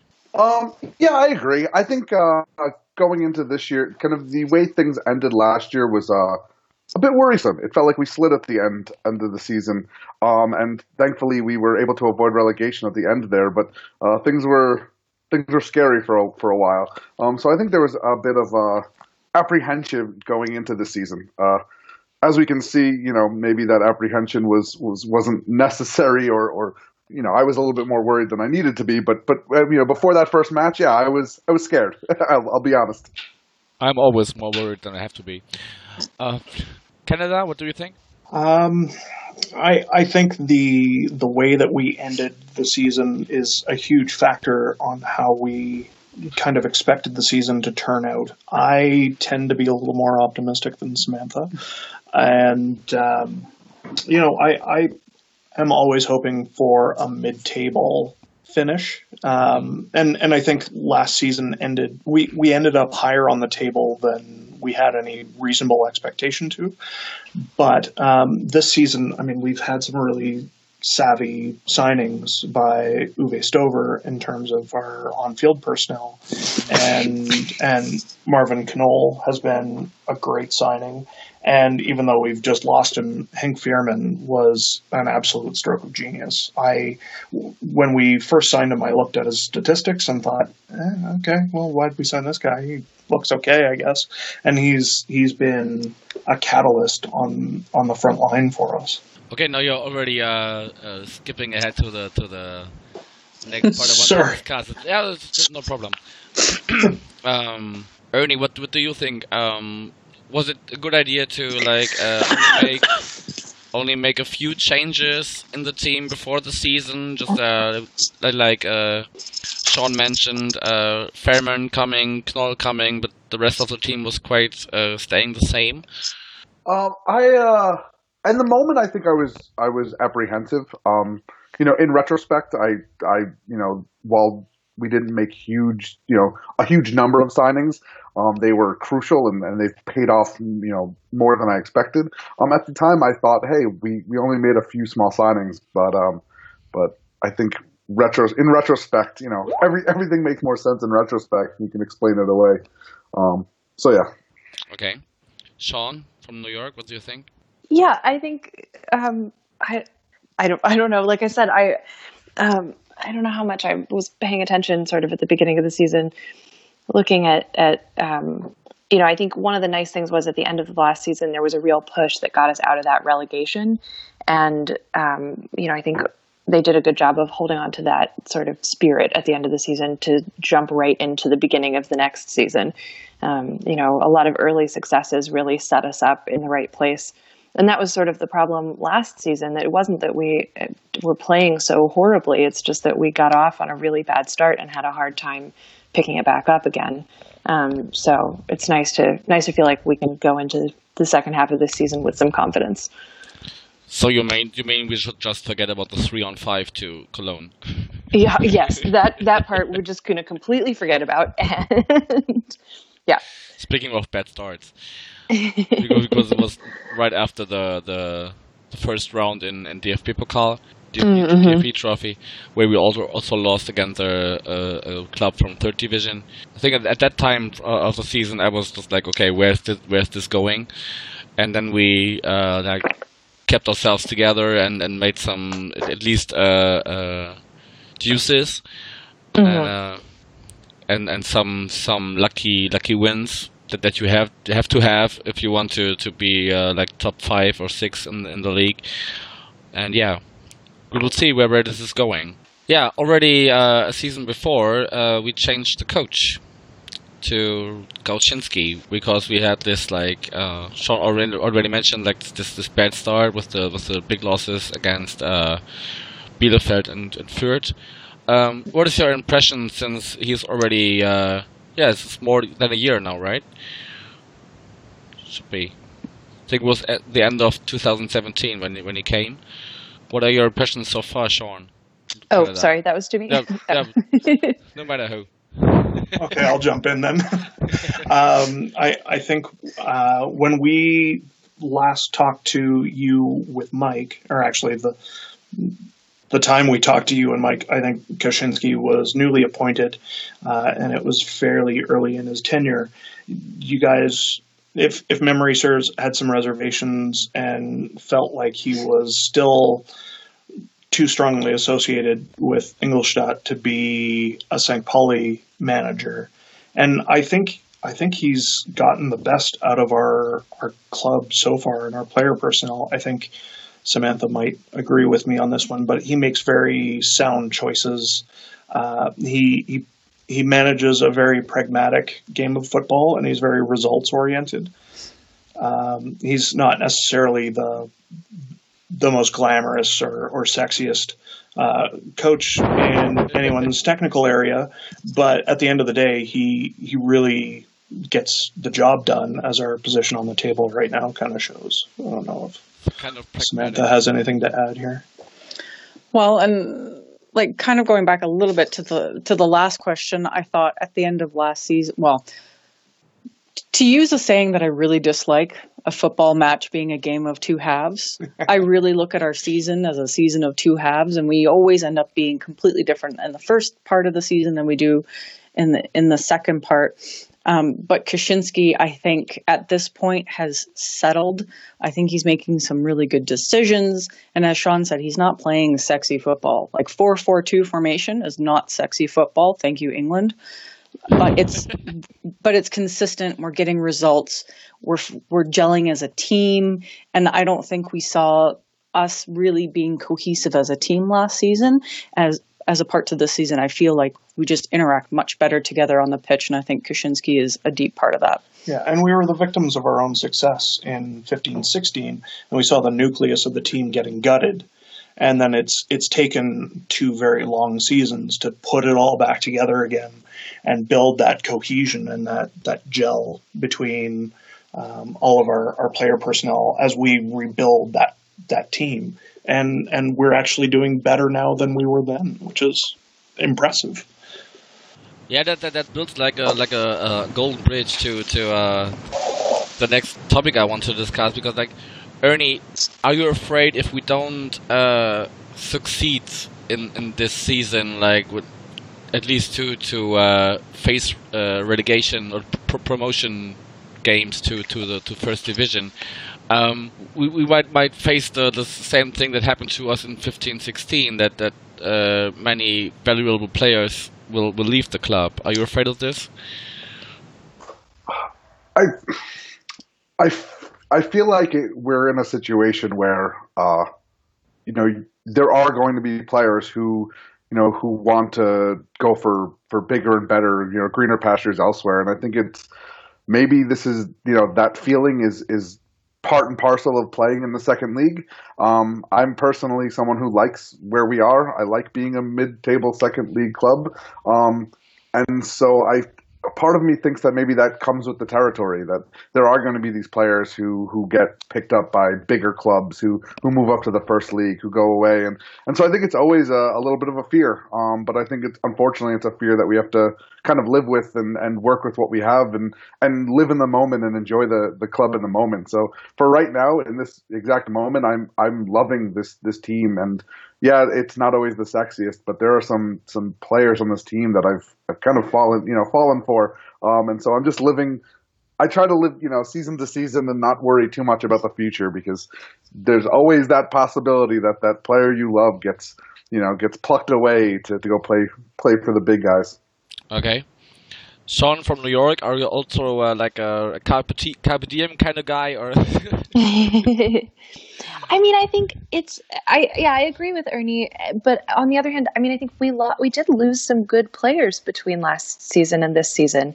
I mean, in particular, thinking about Lasse Sobiech, who we were sort of when he was gone, it was like, oh no, what is our defense going to do? Um, but you know, they've managed to to fill that in, and and it looks like we're not missing him too much, though. We'll see now that we've got injuries going into the next half of the season. Um, but yeah, I think you know you do you play with the team you have, so you have to do the best with what we can. Yeah. Speaking of uh, the team we have, Samantha, Mm-hmm. um, we lost Bernd Nehrig in the winter pause. How much did you cry? Cheeky. I would say tears, tears of joy or tears of sadness. Uh, I, to be honest, I wasn't bit entirely both? surprised. Yeah, maybe a little bit of both because they're. I mean, he has been my man of the match. I'm not I all know, I know. all harsh on on poor Nehrig. um, but I, I do think it was the the right choice. I think there was probably too much of a clash going on behind the scenes, and he was feeling a little bit left out. So, I, I think it's I think it's the best choice to to keep that morale. Like I don't I don't want somebody who's unhappy to be at the club and to spread unhappiness to the rest of the players. So I'm fine with it. But isn't it I'm at, interesting? at peace. Isn't it interesting though that he's gone to Eintracht Braunschweig, who are at the bottom of the third division? Well, as long as you he's going to get playing time being at the He bottom of the third will. division. Like that just seems like such a strange choice on his part, or his agent's yeah, at least, or, or at least, if, if I can interrupt there, um, at least what, what you can can read from the from the sports magazines here, um, that Braunschweig decided to. Uh, I, think they made six or eight at least, uh, eight. I think it was eight uh, new signings in Winterpause, and uh, so they're building up a new, totally new core of, of the team. And uh, Bernd is totally uh, one of the, the the parts that should take a, a leading role in this in this totally new team that should uh, kick them out of this uh, miserable situation. So from from from a sportive uh, kind of kind of view um, perspective, um, he, he he totally made a, a, good choice that he uh, goes to a club where he uh, can can uh, play more and uh, can can take a leading role. But um, okay, if if you ask any uh, St. Pauli supporter, at least here in Hamburg, why Eintracht Braunschweig? Yeah. Like the the it, the only worst club would have been Dresden. So it's like and we've already had our losses going going Yeah. there with Yeah. Sören Gonther. and what happened to him there? Yeah. Uh, yeah, exactly. Okay. Yeah, co- coming back to the, the, the current season, we already had um, one derby. Sean from New York, what are your thoughts? Uh, how did you did you follow the the game itself and, and especially everything that happened around it? Yeah, we did. Actually, we were, um, it's the only game we've ever done in New York that I've gotten to watch live because the amazing Ian Joy, um, who works at Fox. Fox Sports doing Bundesliga, um, he convinced Fox Sports to carry the match live. Um, it wasn't a very busy day that day, I guess, for other things, but um, so it was available to watch live in the U.S. And Oh, wow. so, um, yeah, so a friend of mine and I, everybody in our in our club wanted to still like have a party and and do it in the evening. So a couple of us met at a bar in Midtown at seven o'clock in the morning to watch the. So we're just sitting there in this empty bar with coffee and being you know, grumpy at the at the screen. football, yeah. Yeah, but then we did. Uh, we actually did have a really lovely big party for the um, the actual game later on that day.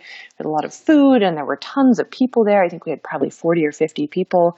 A lot of visitors from out of town, and it was just a really um, it was a really great time. So we, you know, watched a lot of the lead up to it, of course, and and have a lot of friends who are in Hamburg. So we're sort of you know, hoping that everybody was was safe and there wasn't too much nonsense around the game. But it seemed like everybody had a good time, and we just, you know, wish that last second uh, goal attempt had gone in. yeah. Yeah, I think it was Şahin, right? Um, yeah, yeah, I mean, he, he would could have, could have uh, written himself in the history books of the club, I know. and he probably would would we would have uh, built up a uh, a statue for him or something. yeah, Uh, definitely. okay, so so if, if it was uh, uh, re- reported live, Ernie, did you watch it live too? So um, I'll be quick with this, but um, interesting. I was not in Buffalo when uh, when the game happened. Um, I was actually uh, in Wisconsin um, at an American football game. Um, the rest of our club in Buffalo did watch, and they watched live. Um, and there was, I think, seven or eight people at the bar, just them and one bartender, our regular bar. And here in Buffalo, you can't serve alcohol that early in the morning, so they were eat, they were just drinking coffee and eating breakfast and, and watching the match. Um, meanwhile, I was, uh, you know, hundreds of miles away at an American football game, uh, standing in a in a field, drinking beer, eating sausages, and watching the game on my phone. And every time something happened, I would start screaming, and all of these American football fans around me kept looking over, like, "What are you doing? What are you watching? And why?" Um, but I didn't care. I was I was glued to that phone for that time. So I watched I watched live as well, just removed from the rest of our group. Okay, now we have to know which American football game you you watched. It was uh, the Buffalo Bills and the Green Bay Packers. Okay.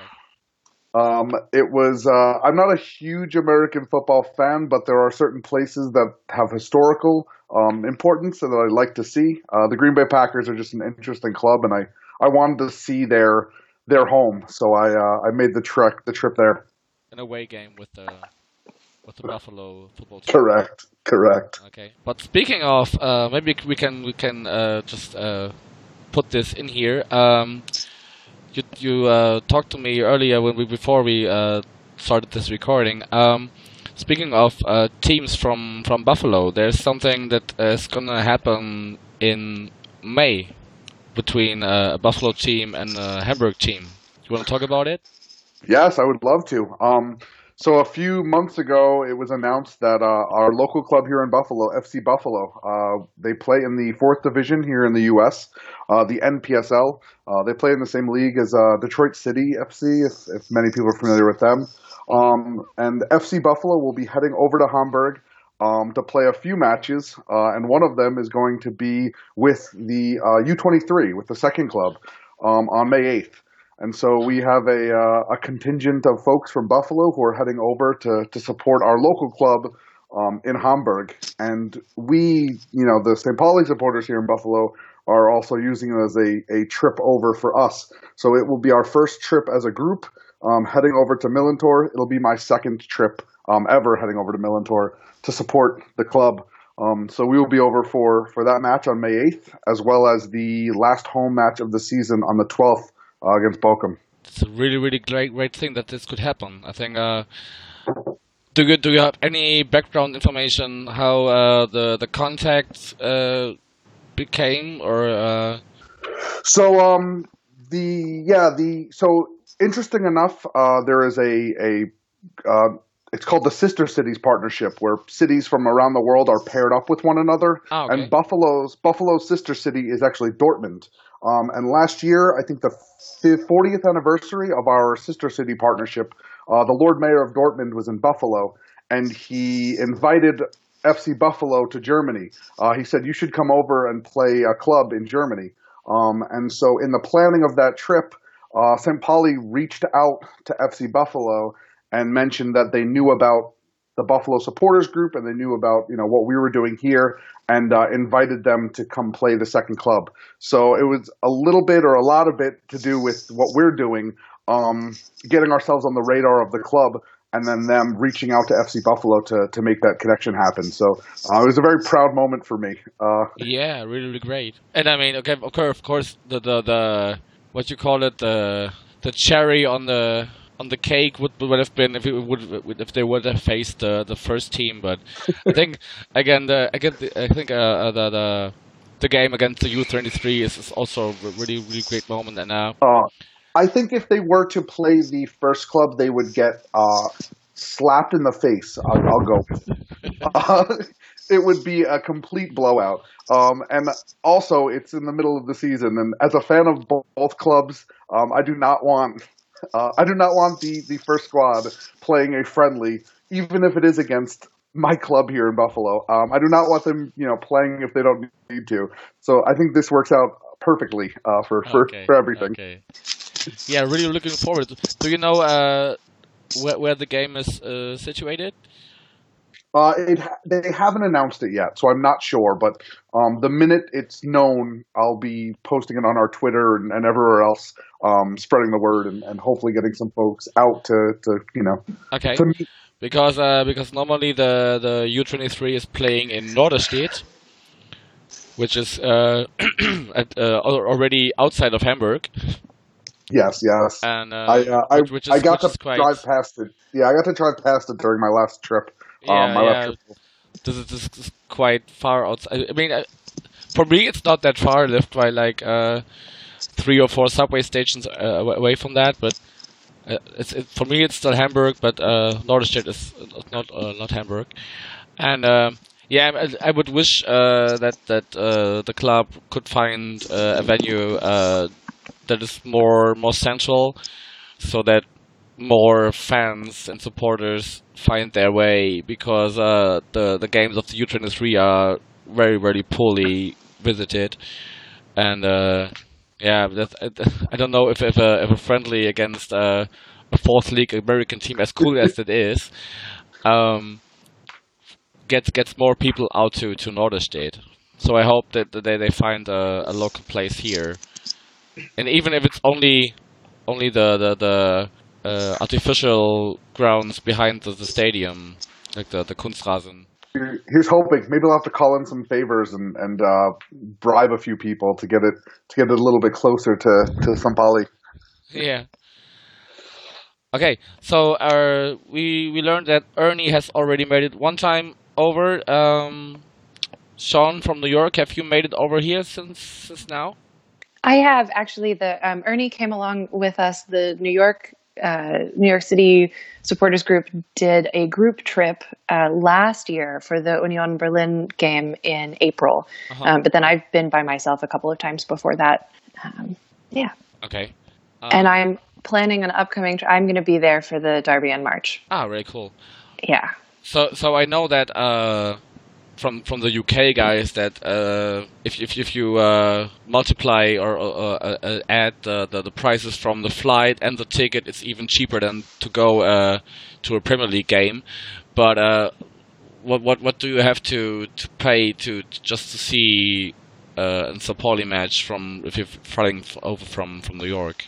Oh gosh, it's. I mean, I feel like usually if you can get plane tickets that are around maybe seven or eight hundred dollars round trip, and we're lucky in New York because New York is a hub airport and it's on the East Coast.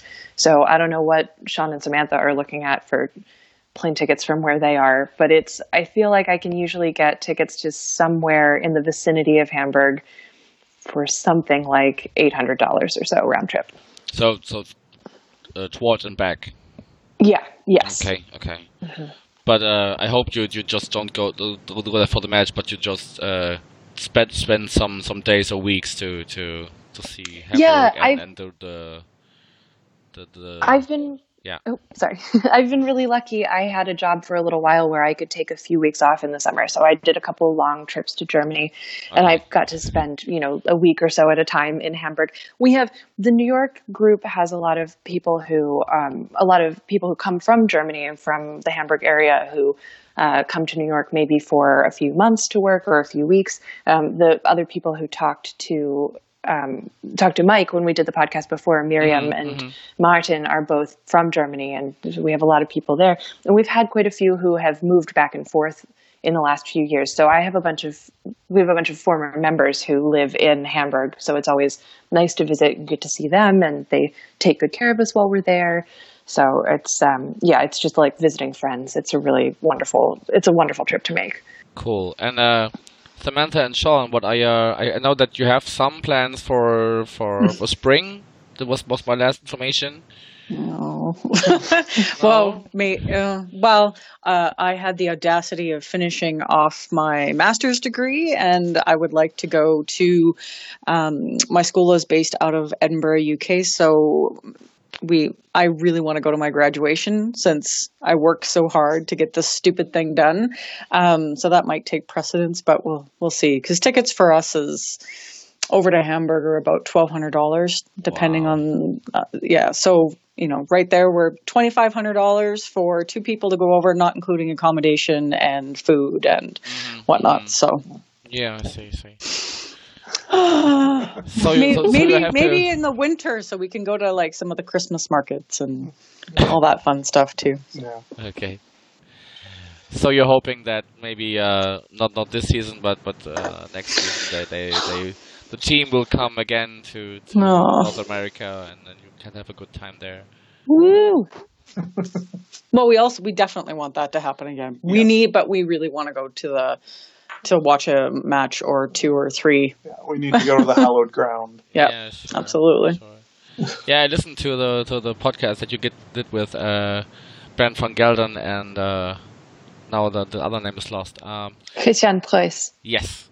Uh, so the, the there was a little little shiny shiny hope at the at the horizon that that uh, the team might come back in the in the further future. Well, it sounds not so much like a chance as more of an inevitability. It just depends on on the timing and whether or not it's going to be either a, a World Cup or a European Championship year. So every other year, it sounds like there are at least intermediary plans to uh, to do some sort of tour. Yeah. and and finding the right partners to do it with. Yes. Right, because it's not like they don't want to play against just anybody. Yeah. Right. So the the uh, and I think I appreciate that that they want to find somebody, or it seems that they want to find somebody whose values are at least in the neighborhood of St. Pauli values to play against, as opposed to just any old team. Yeah, we'll see. If They, uh, I think maybe they will just uh, like uh, skip the the American part this year, and then and like like uh, I mean like FC United of Manchester or, or, clubs like that are also like a really really like a cool cool uh, place to go for to to to show themselves to the supporters over there. Absolutely. That would be so cool. There's so many really interesting clubs there that have that same kind of um, you know, independent and and left wing side. And we had such a great time when the team came over last year. You know, really hope that everybody gets to have that really amazing experience the way we did.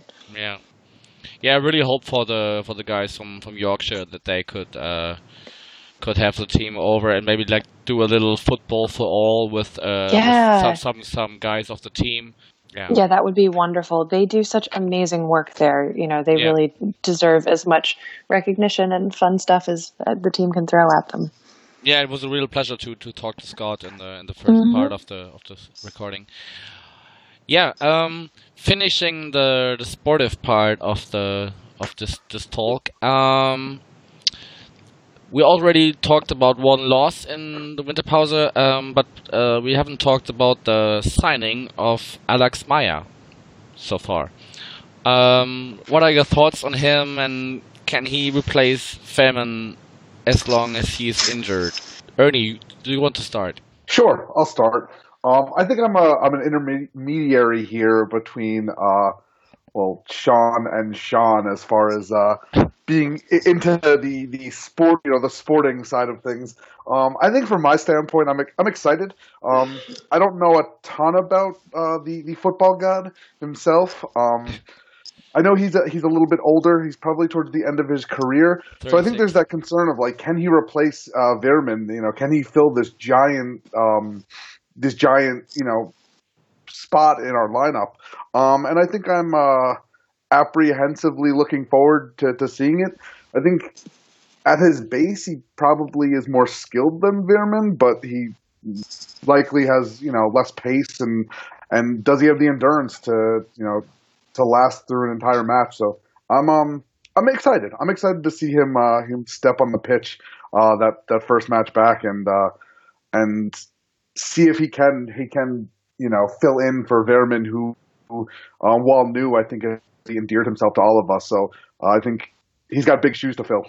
Which is weird to say about someone who's been in the league so long and, and someone of such a big name. Okay, so uh, Canada, Sean, do you agree? Well, you know, I don't have any sort of um, sentimental attachment to Alex Meier uh, because he his time with the club was before I had uh, discovered, let alone um, started following the club. So I I come in a little more reserved. I I'm not sure what to expect. Um, I know there's a lot of excitement around him and, and his signing for for the year, but um, personally, I, I don't know. I'm I'm waiting to see what what happens on the pitch. Yeah. Personally. Yeah, I mean, he he scored uh, in the f- uh, first two two uh, test games in the in the Trainingslager training camp. So this is a little little uh, hint that, that he, he has not forgotten anything, everything. I think this is the one time I'm probably a little bit more optimistic than Sean, where I think that um, because he's so experienced, I think he'll bring a good level of skill, and I think he brings a level of maturity that um, I think Veerman has. Don't get me wrong, but I think with him being out, Meier is going to bring that. I think going to bring our game up a little bit. So I'm excited. I think that he's going to be a good addition, and I think it's it's good for him so he can continue playing his career, and maybe you know since he was with us and he maybe he can finish his career with us, and that would be nice. I think for him to end it that way. Yeah, at least at least his uh, sports career, right? I, I think uh, he's already because uh, we had many congratulations from the Eintracht Frankfurt side when when the the signing was announced, because they that he's a football god over there too, and uh, I think he, the his after sports career will will end in in Frankfurt because this is is like uh, yeah he he spent I think 13 years over there, and uh, yeah, he will uh, do his last last games or last years on the pitch uh, with us, and then he will go over to Frankfurt and like do sports manager or youth coach or something like that. It'll be interesting to see how his introduction into the side affects uh, Sami Allagui and Dimi Diamantakos as well, because we haven't seen Dimi on the pitch a whole lot, and and throughout the season we've been complaining uh, with the best complaint we've ever had is, is we have so many talented strikers. What what do we do with them all? So it, it'll be interesting if if Meier supplants um, um, some of our other options. Yeah, I don't think that he will go from from the start in the first games. I think he will just like uh, sit on the bench for like uh, 60, 60, 70 minutes, and then uh, get in for, for the striker that whoever uh, was on the pitch from from the first minute. But I, I, don't think that it's bad that we have such a such a bunch of, of strikers there, uh, because like uh, uh, they're, they're struggling against each other and then and would want to to get first position and yeah we will see. And Sammy can also play not not, not the, the first striker but but like little uh, uh, behind the, the, the regular striker so he will get his play time as well I think. Mm-hmm. Um, okay, last last sportive question. Um, Ernie has already said that he is quite fine with the with the place where we are.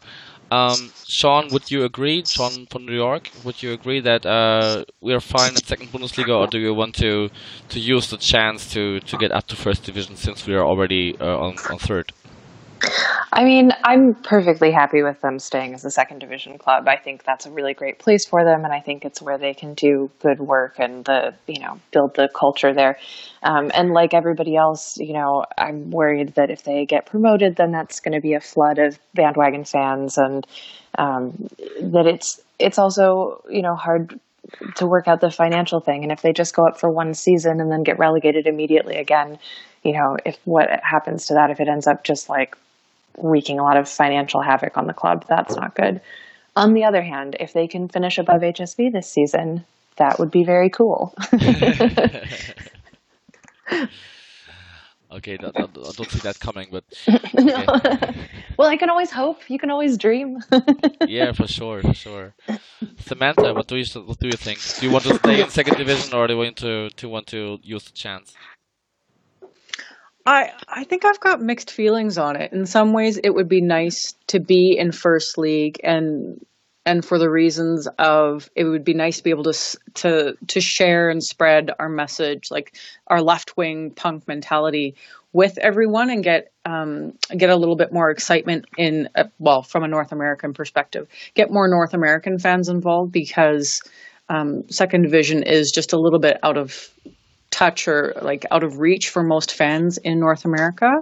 That being said, there are so many things that I have problems with um, being in first division, money being one of it. Two, what do we have to sacrifice to be in there? Um, but I think if we, I, I think our, our backroom staff is solid enough that if we do go up, I think they would make some smart decisions um, and and make good enough trades that we would maybe be able to hang on with our teeth at least, uh, and not necessarily bounce right back down. Mm-hmm. But I also love I love the yo-yo of being potentially relegated. I think I'm the only one who loves it, but I love it. I love that that anxiety. It's My great. It. Oh, but it's so good. yeah, I think I also already also mentioned to to the the guys from UK that um like this even if it's only one year because it was has always been one year if if we got up to first division we, we got uh, relegated afterwards. But you can uh yeah like uh um, have so much so much uh income from from uh this one year that uh yeah, it's totally worth it. Like, if it's only for, for the fans, only to go to the to the big stadiums and and face uh, Dortmund, Bayern, Schalke. It's like uh, yeah, one year of uh, celebration. But um, Ernest wanted to say, uh, Ernie wanted to to add something to this. Uh, yeah, it's funny you say. I kind of wanted to add on to what you were just saying. Uh, two things, but one is that um, I think that our we have a strong enough. Uh, we're strong enough in our ideals that I think if we were to go up to the first league, I, I don't think we would lose everything we we stand for. You know, everything we believe in. Um, but I think it would sometimes it, it may be good to to put a little bit of money in the coffers and to to refresh the bank a touch as as awful as that sounds to say, um, I I believe I uh, you know I I really believe in the things this club does, and I think they they do good with the funds they do have, and so um, it wouldn't be the worst thing in that sense. Um, and on the other hand, you know, we have a pretty tight knit football community here in Buffalo, um, and the opportunity to uh, do some collaborations or you know get to some heated rivalries with some of the other supporters groups here in here in Buffalo would be uh, uh, very biased, but it would be a cool opportunity to to be able to go out and and uh, boo and, and, and cheer against the, the Dortmund and the, and the Bayern supporters and the other big clubs who have you know some supporter clubs here in Buffalo. So Mhm. uh, I'm a very very biased. It would be cool, um, but I am always perfectly happy uh, where we are. Um, but I see I see many benefits uh, in both scenarios. Okay. Anyone wants to add something to this topic? Well, and I think we have to uh, reconcile the fact that the club front office has the ambition of playing top tier football. So I think it's it's an inevitability that they're going to push for that. I, if if I've got my timelines correct, like we should be able to benefit more from the increased revenue. A very dirty word for a club, I know, but uh, you know, I, I think we would make the most of of the experience, even if we didn't stay up. I, I- think we'd benefit from it. Yeah, totally. I think we wouldn't suffer. So, so um, yeah. If you do it, fine. If if, if we are, uh, yeah, if, if we accept our position that, that we would like, uh, like it's the same with Nuremberg and Düsseldorf this year. Um, they know where they come from, and they know that they possibly or probably will directly go down again. Yeah, and if you don't uh, like push push money in, into the, the, team that you don't have because you think yeah we, we're playing first division now, and if you're like like the club did in the recent years, um, like the the, the economy reports uh, show that that we uh, in comparison to the HSV uh, made a good uh, a business plan and and uh, made made made uh, a profit every year. If you if you're going going well into the first division and uh, uh, uh, with a, with a fine business plan, then um, yeah, it could work out as well. Plan for the best, prepare for the worst. Yes, but I think uh, economy is, is not our topic tonight. I think we- we're totally totally lost in, in, in this field. Um, yeah, but I would uh, if if anyone has something on the on the sportive side, otherwise I would I would finish this part. Okay. Um, then we, we like okay. The next question is inclu- including the the FC St. Pauli in a little part, but um, mainly the question is like in a classic job interview, um, where do you see yourself, your fan club or supporters group, uh, and the FC St. Pauli in five years? Ernie, you start. Sure. Um, I hope in five years I am telling people that we are in our six and a half half year. Um, I, I, just want to keep pushing with what we're doing. We're still new, um, and so over the next you know few years, I plan to try to find more local charities that we can help and more people in our community that we can spread the uh, the views of the club to, and we can help in any way we can. Um, we have some some things going on now, and I want to continue those, and I want to keep expanding outward and and just bring the ethos of the club to Buffalo because that's why we started this, and and that's once if that ever goes away, there'll be no reason to to keep meeting with the group. Um, I think my big concern is how do we how do we bring you know everything that's amazing about St. Pauli to Buffalo? Sean from New York. Yeah. Um, I'm what I said with Mike as well because we talked we talked about this a little bit. I mean, I think Yeah, I know. just- I, I kind of copied that question. That's okay. um, you know, I think the biggest thing that I want to do is I'm sort of similar to Ernie. I we just want to keep growing. Like I said, we have a lot of people who come back and forth between Germany and the U.S.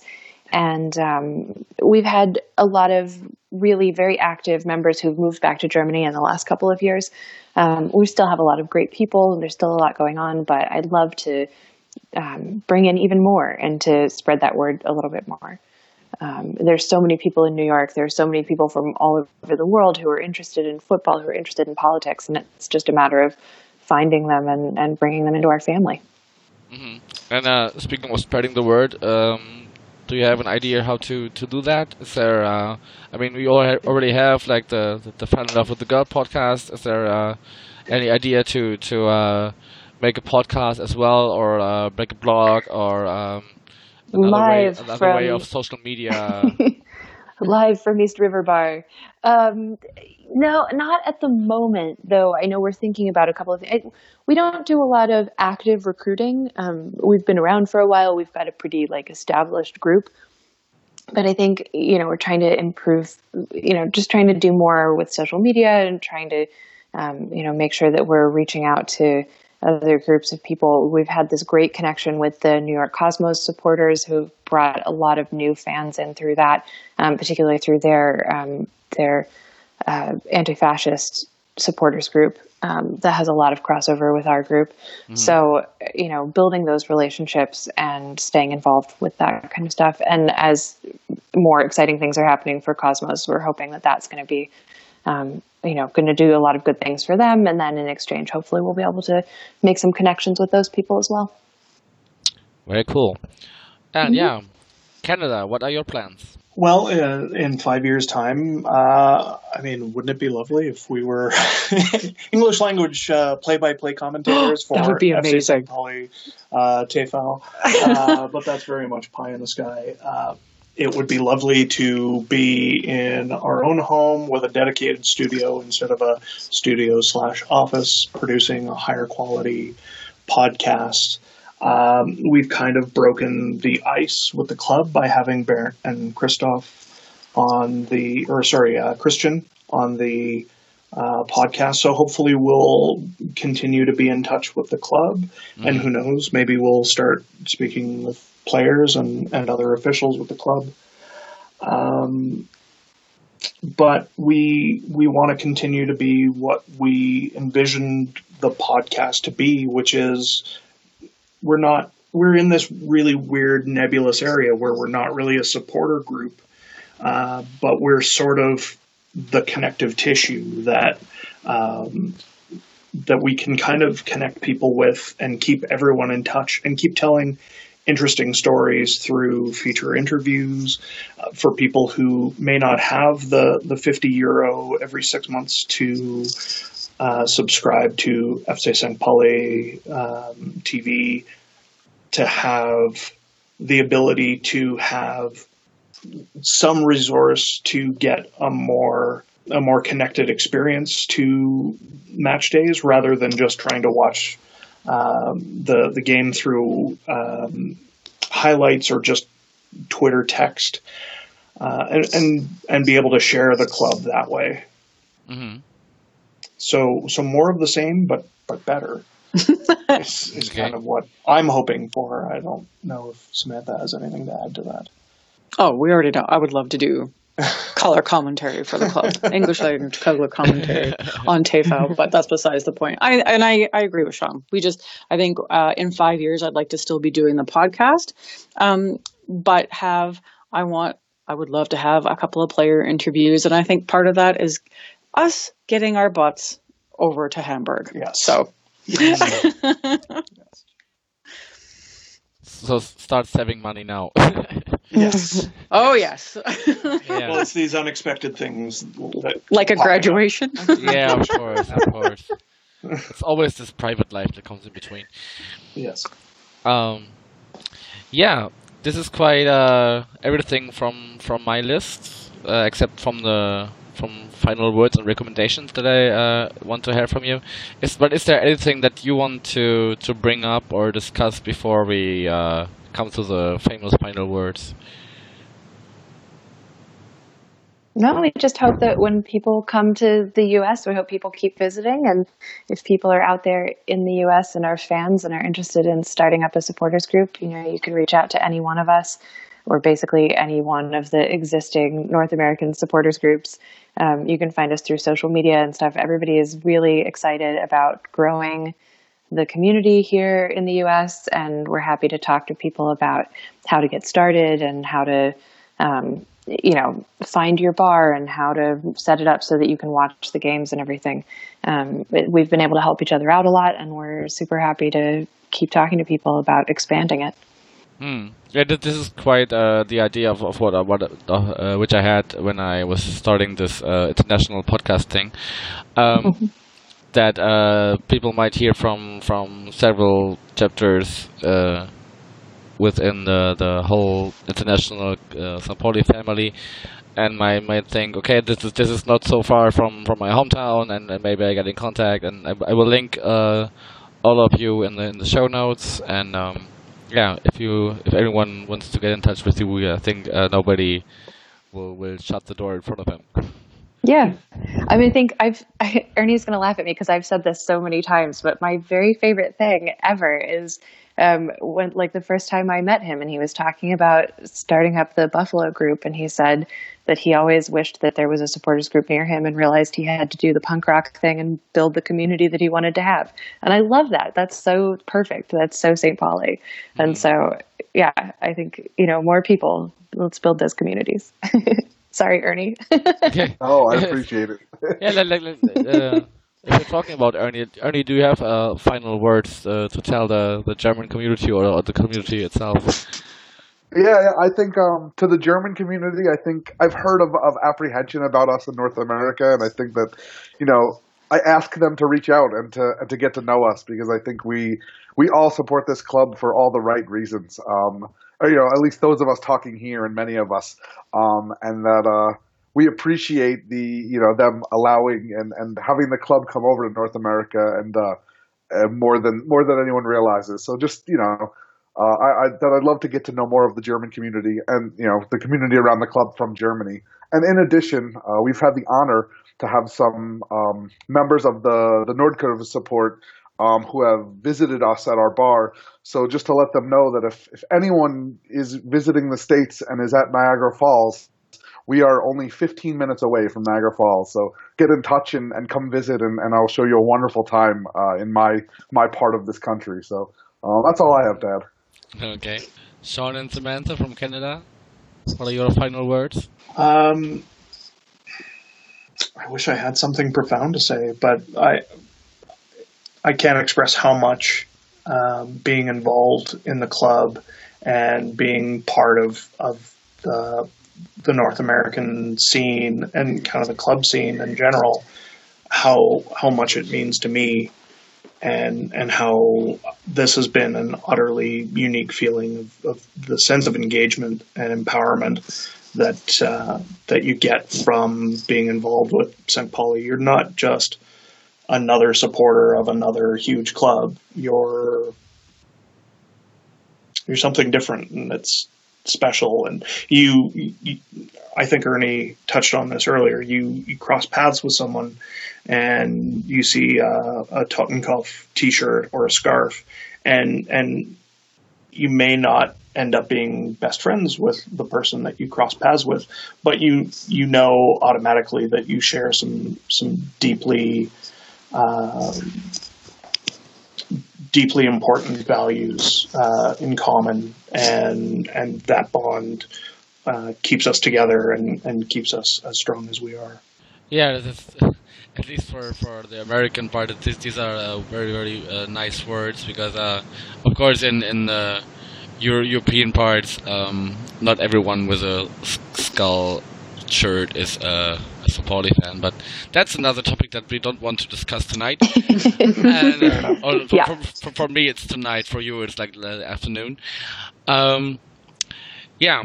Uh, the fin- just the final thing is that um, in my, my normal section of the MillernTon, I ask my guests to, to recommend something they, they listened or read or uh, watched recently. Um, can be a podcast, can be a TV show. I just recommended uh, Sunderland Till I Die from uh, Netflix in the in the UK part. Um, yeah, do you have any recommendations that uh, people might listen or watch or uh, read? I can start off. Um, I haven't listened to their podcast yet, but there's a new sort of media group getting built up in um, around here to cover lower league football in uh, North America, and it's um, it's an organization called Protagonist. They're on Twitter at Protagonist USA, but our friend Josh Duder is involved with that, and some other people we know. And um, if you pay attention to the North America um, St. Pauli Twitter community at all, you'll know that many of us are very involved in lower league soccer in these countries. And um, so they're uh, building this new media thing to really do some smart and serious coverage of it. So people are interested in what's going on in the U.S. and don't, you know, like stay away from MLS. Uh, Mhm. Pay attention to some of this. There's a lot more good stuff going on. They're, they have a podcast. It's called the Lower League Soccer Show, um, which I haven't listened to yet. But their articles are really smart and really, really interesting and well done. Okay. Ernie, what about you? Do you have anything? Yeah. Um, so, uh, quick background. Last year, I had the we had the opportunity to help start up a, a refugee soccer team here in Buffalo um, with a group called Journey's End, who are a, a resettlement agency. Um, and a few months ago, a podcast aired um, about that club. It was the story of two players and the coach and their journeys, how they got from their home country and how they wound up in Buffalo. And, and about this club that they now play on in Buffalo that we helped to, to start. Um, and so there was a podcast by a group called Why Sports Matter, and the title, the episode is called Journey's End. Um, and I recommend that if anyone wants to, to listen, it's a, a beautiful story. It, it brought me to tears um, hearing the story of these these people who uh, are are now close friends of mine um, that I've gotten to work with these refugee students. Um, Mhm. And so that's my that's my recommendation. Sounds awesome. Canada? Uh, I'll go first because mine's probably a little bit shorter uh, podcast wise, since Sean's much more voracious with podcasts than I am. Um, I went with a podcast. Mine's not soccer related, though. Uh, it's put out by our national um, broadcasting channel, which is the Canadian Broadcasting Corporation, or CBC for short.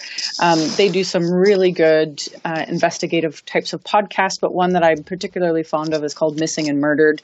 Uh, they have two seasons out where they talk or where they're investigating um, disappearances, and um, and in one was a murder of a First Nations woman in a remote part of uh, British Columbia, which is the province even further away from us.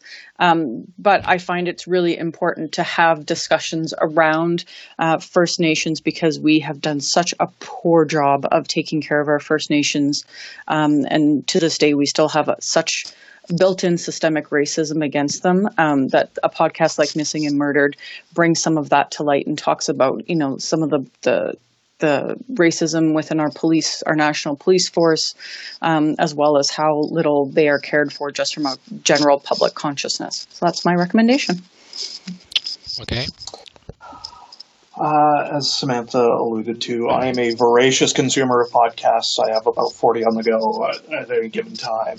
Um, but one that I've really enjoyed lately is from the How Stuff Works How Stuff Works network called Behind the Bastards, and it's hosted by Robert Evans. He talks. Ab- Sorry, did I say the title? Behind the Bastards. Yep, you did. I did. Whoops. Yeah, it's totally Um, fine, totally fine. and, and and every week he uh, puts out an episode talking about some of the worst people in all of history. And um, he recently did a three-parter on Mark Zuckerberg, but he's also done uh, more historic episodes as well, like uh, King Leopold III of Belgium and, and that sort of thing. And it's it's I think important to review not just the the present but the past because there are so many so many lessons that we learn from from history and keep from hopefully keep from repeating them. hmm Yeah, there's quite a, a variety of, of topics that we uh, have in recommendations. Um, I already had like um, uh, an English football podcast, a Scottish music podcast, and and, uh, and a Facebook page that covers uh, um, anti-Antifa stuff. To do this like more of a, of a uh, yeah sarcastic, laughing thing. If you if you if you watch uh, uh, some right wing people uh, bothering about uh, left wing movements, it's like yeah, you should, you should give it a watch. I will, I will uh, uh, link all, all recommendations in the show notes. Excellent. All right. Thank you guys so much for your time. Thank you. Oh, we- we- perfect timing. Do you hear my uh, doorbell going off there? I, th- I think I that, told you. that wasn't 30 minutes. I think Yeah, the, well- meal the meal's quite late and um, maybe cold right now. Um, we'll see. Okay, yeah, thanks again, and uh, yeah, I would love to to stay in touch, and, and whenever uh, one of you is in Hamburg, um, let me know. Of course, uh, for me, it's as, uh, as hard as for you to, to come over to the US. Um, yeah, but whenever you are here, um, I would love to meet you guys, and uh, yeah, thank you for your time and all the things you told us. Thank, Thank you so much. Thank you. Yannick. Bye. Bye. Bye. Ja, das war er, der internationale Millanton mit Gästen aus Glasgow, Manchester, Yorkshire, Calgary, Alberta, Canada, New York und Buffalo. Und ja, ich hoffe, es hat euch gefallen und wünsche uns allen einen guten Start in die Rückrunde. Wir hören uns am kommenden Wochenende schon wieder, wenn ich mit einem Vertreter von Darmstadt spreche über das anstehende Spiel beim SV Darmstadt 98. Und ja, ich hoffe, ihr bleibt uns auch in diesem Jahr als Hörer und Hörerinnen gewogen und freue mich auf viele spannende Gespräche mit unseren Gästen zur aktuellen Zweitligasaison. Bis dahin, tschüss.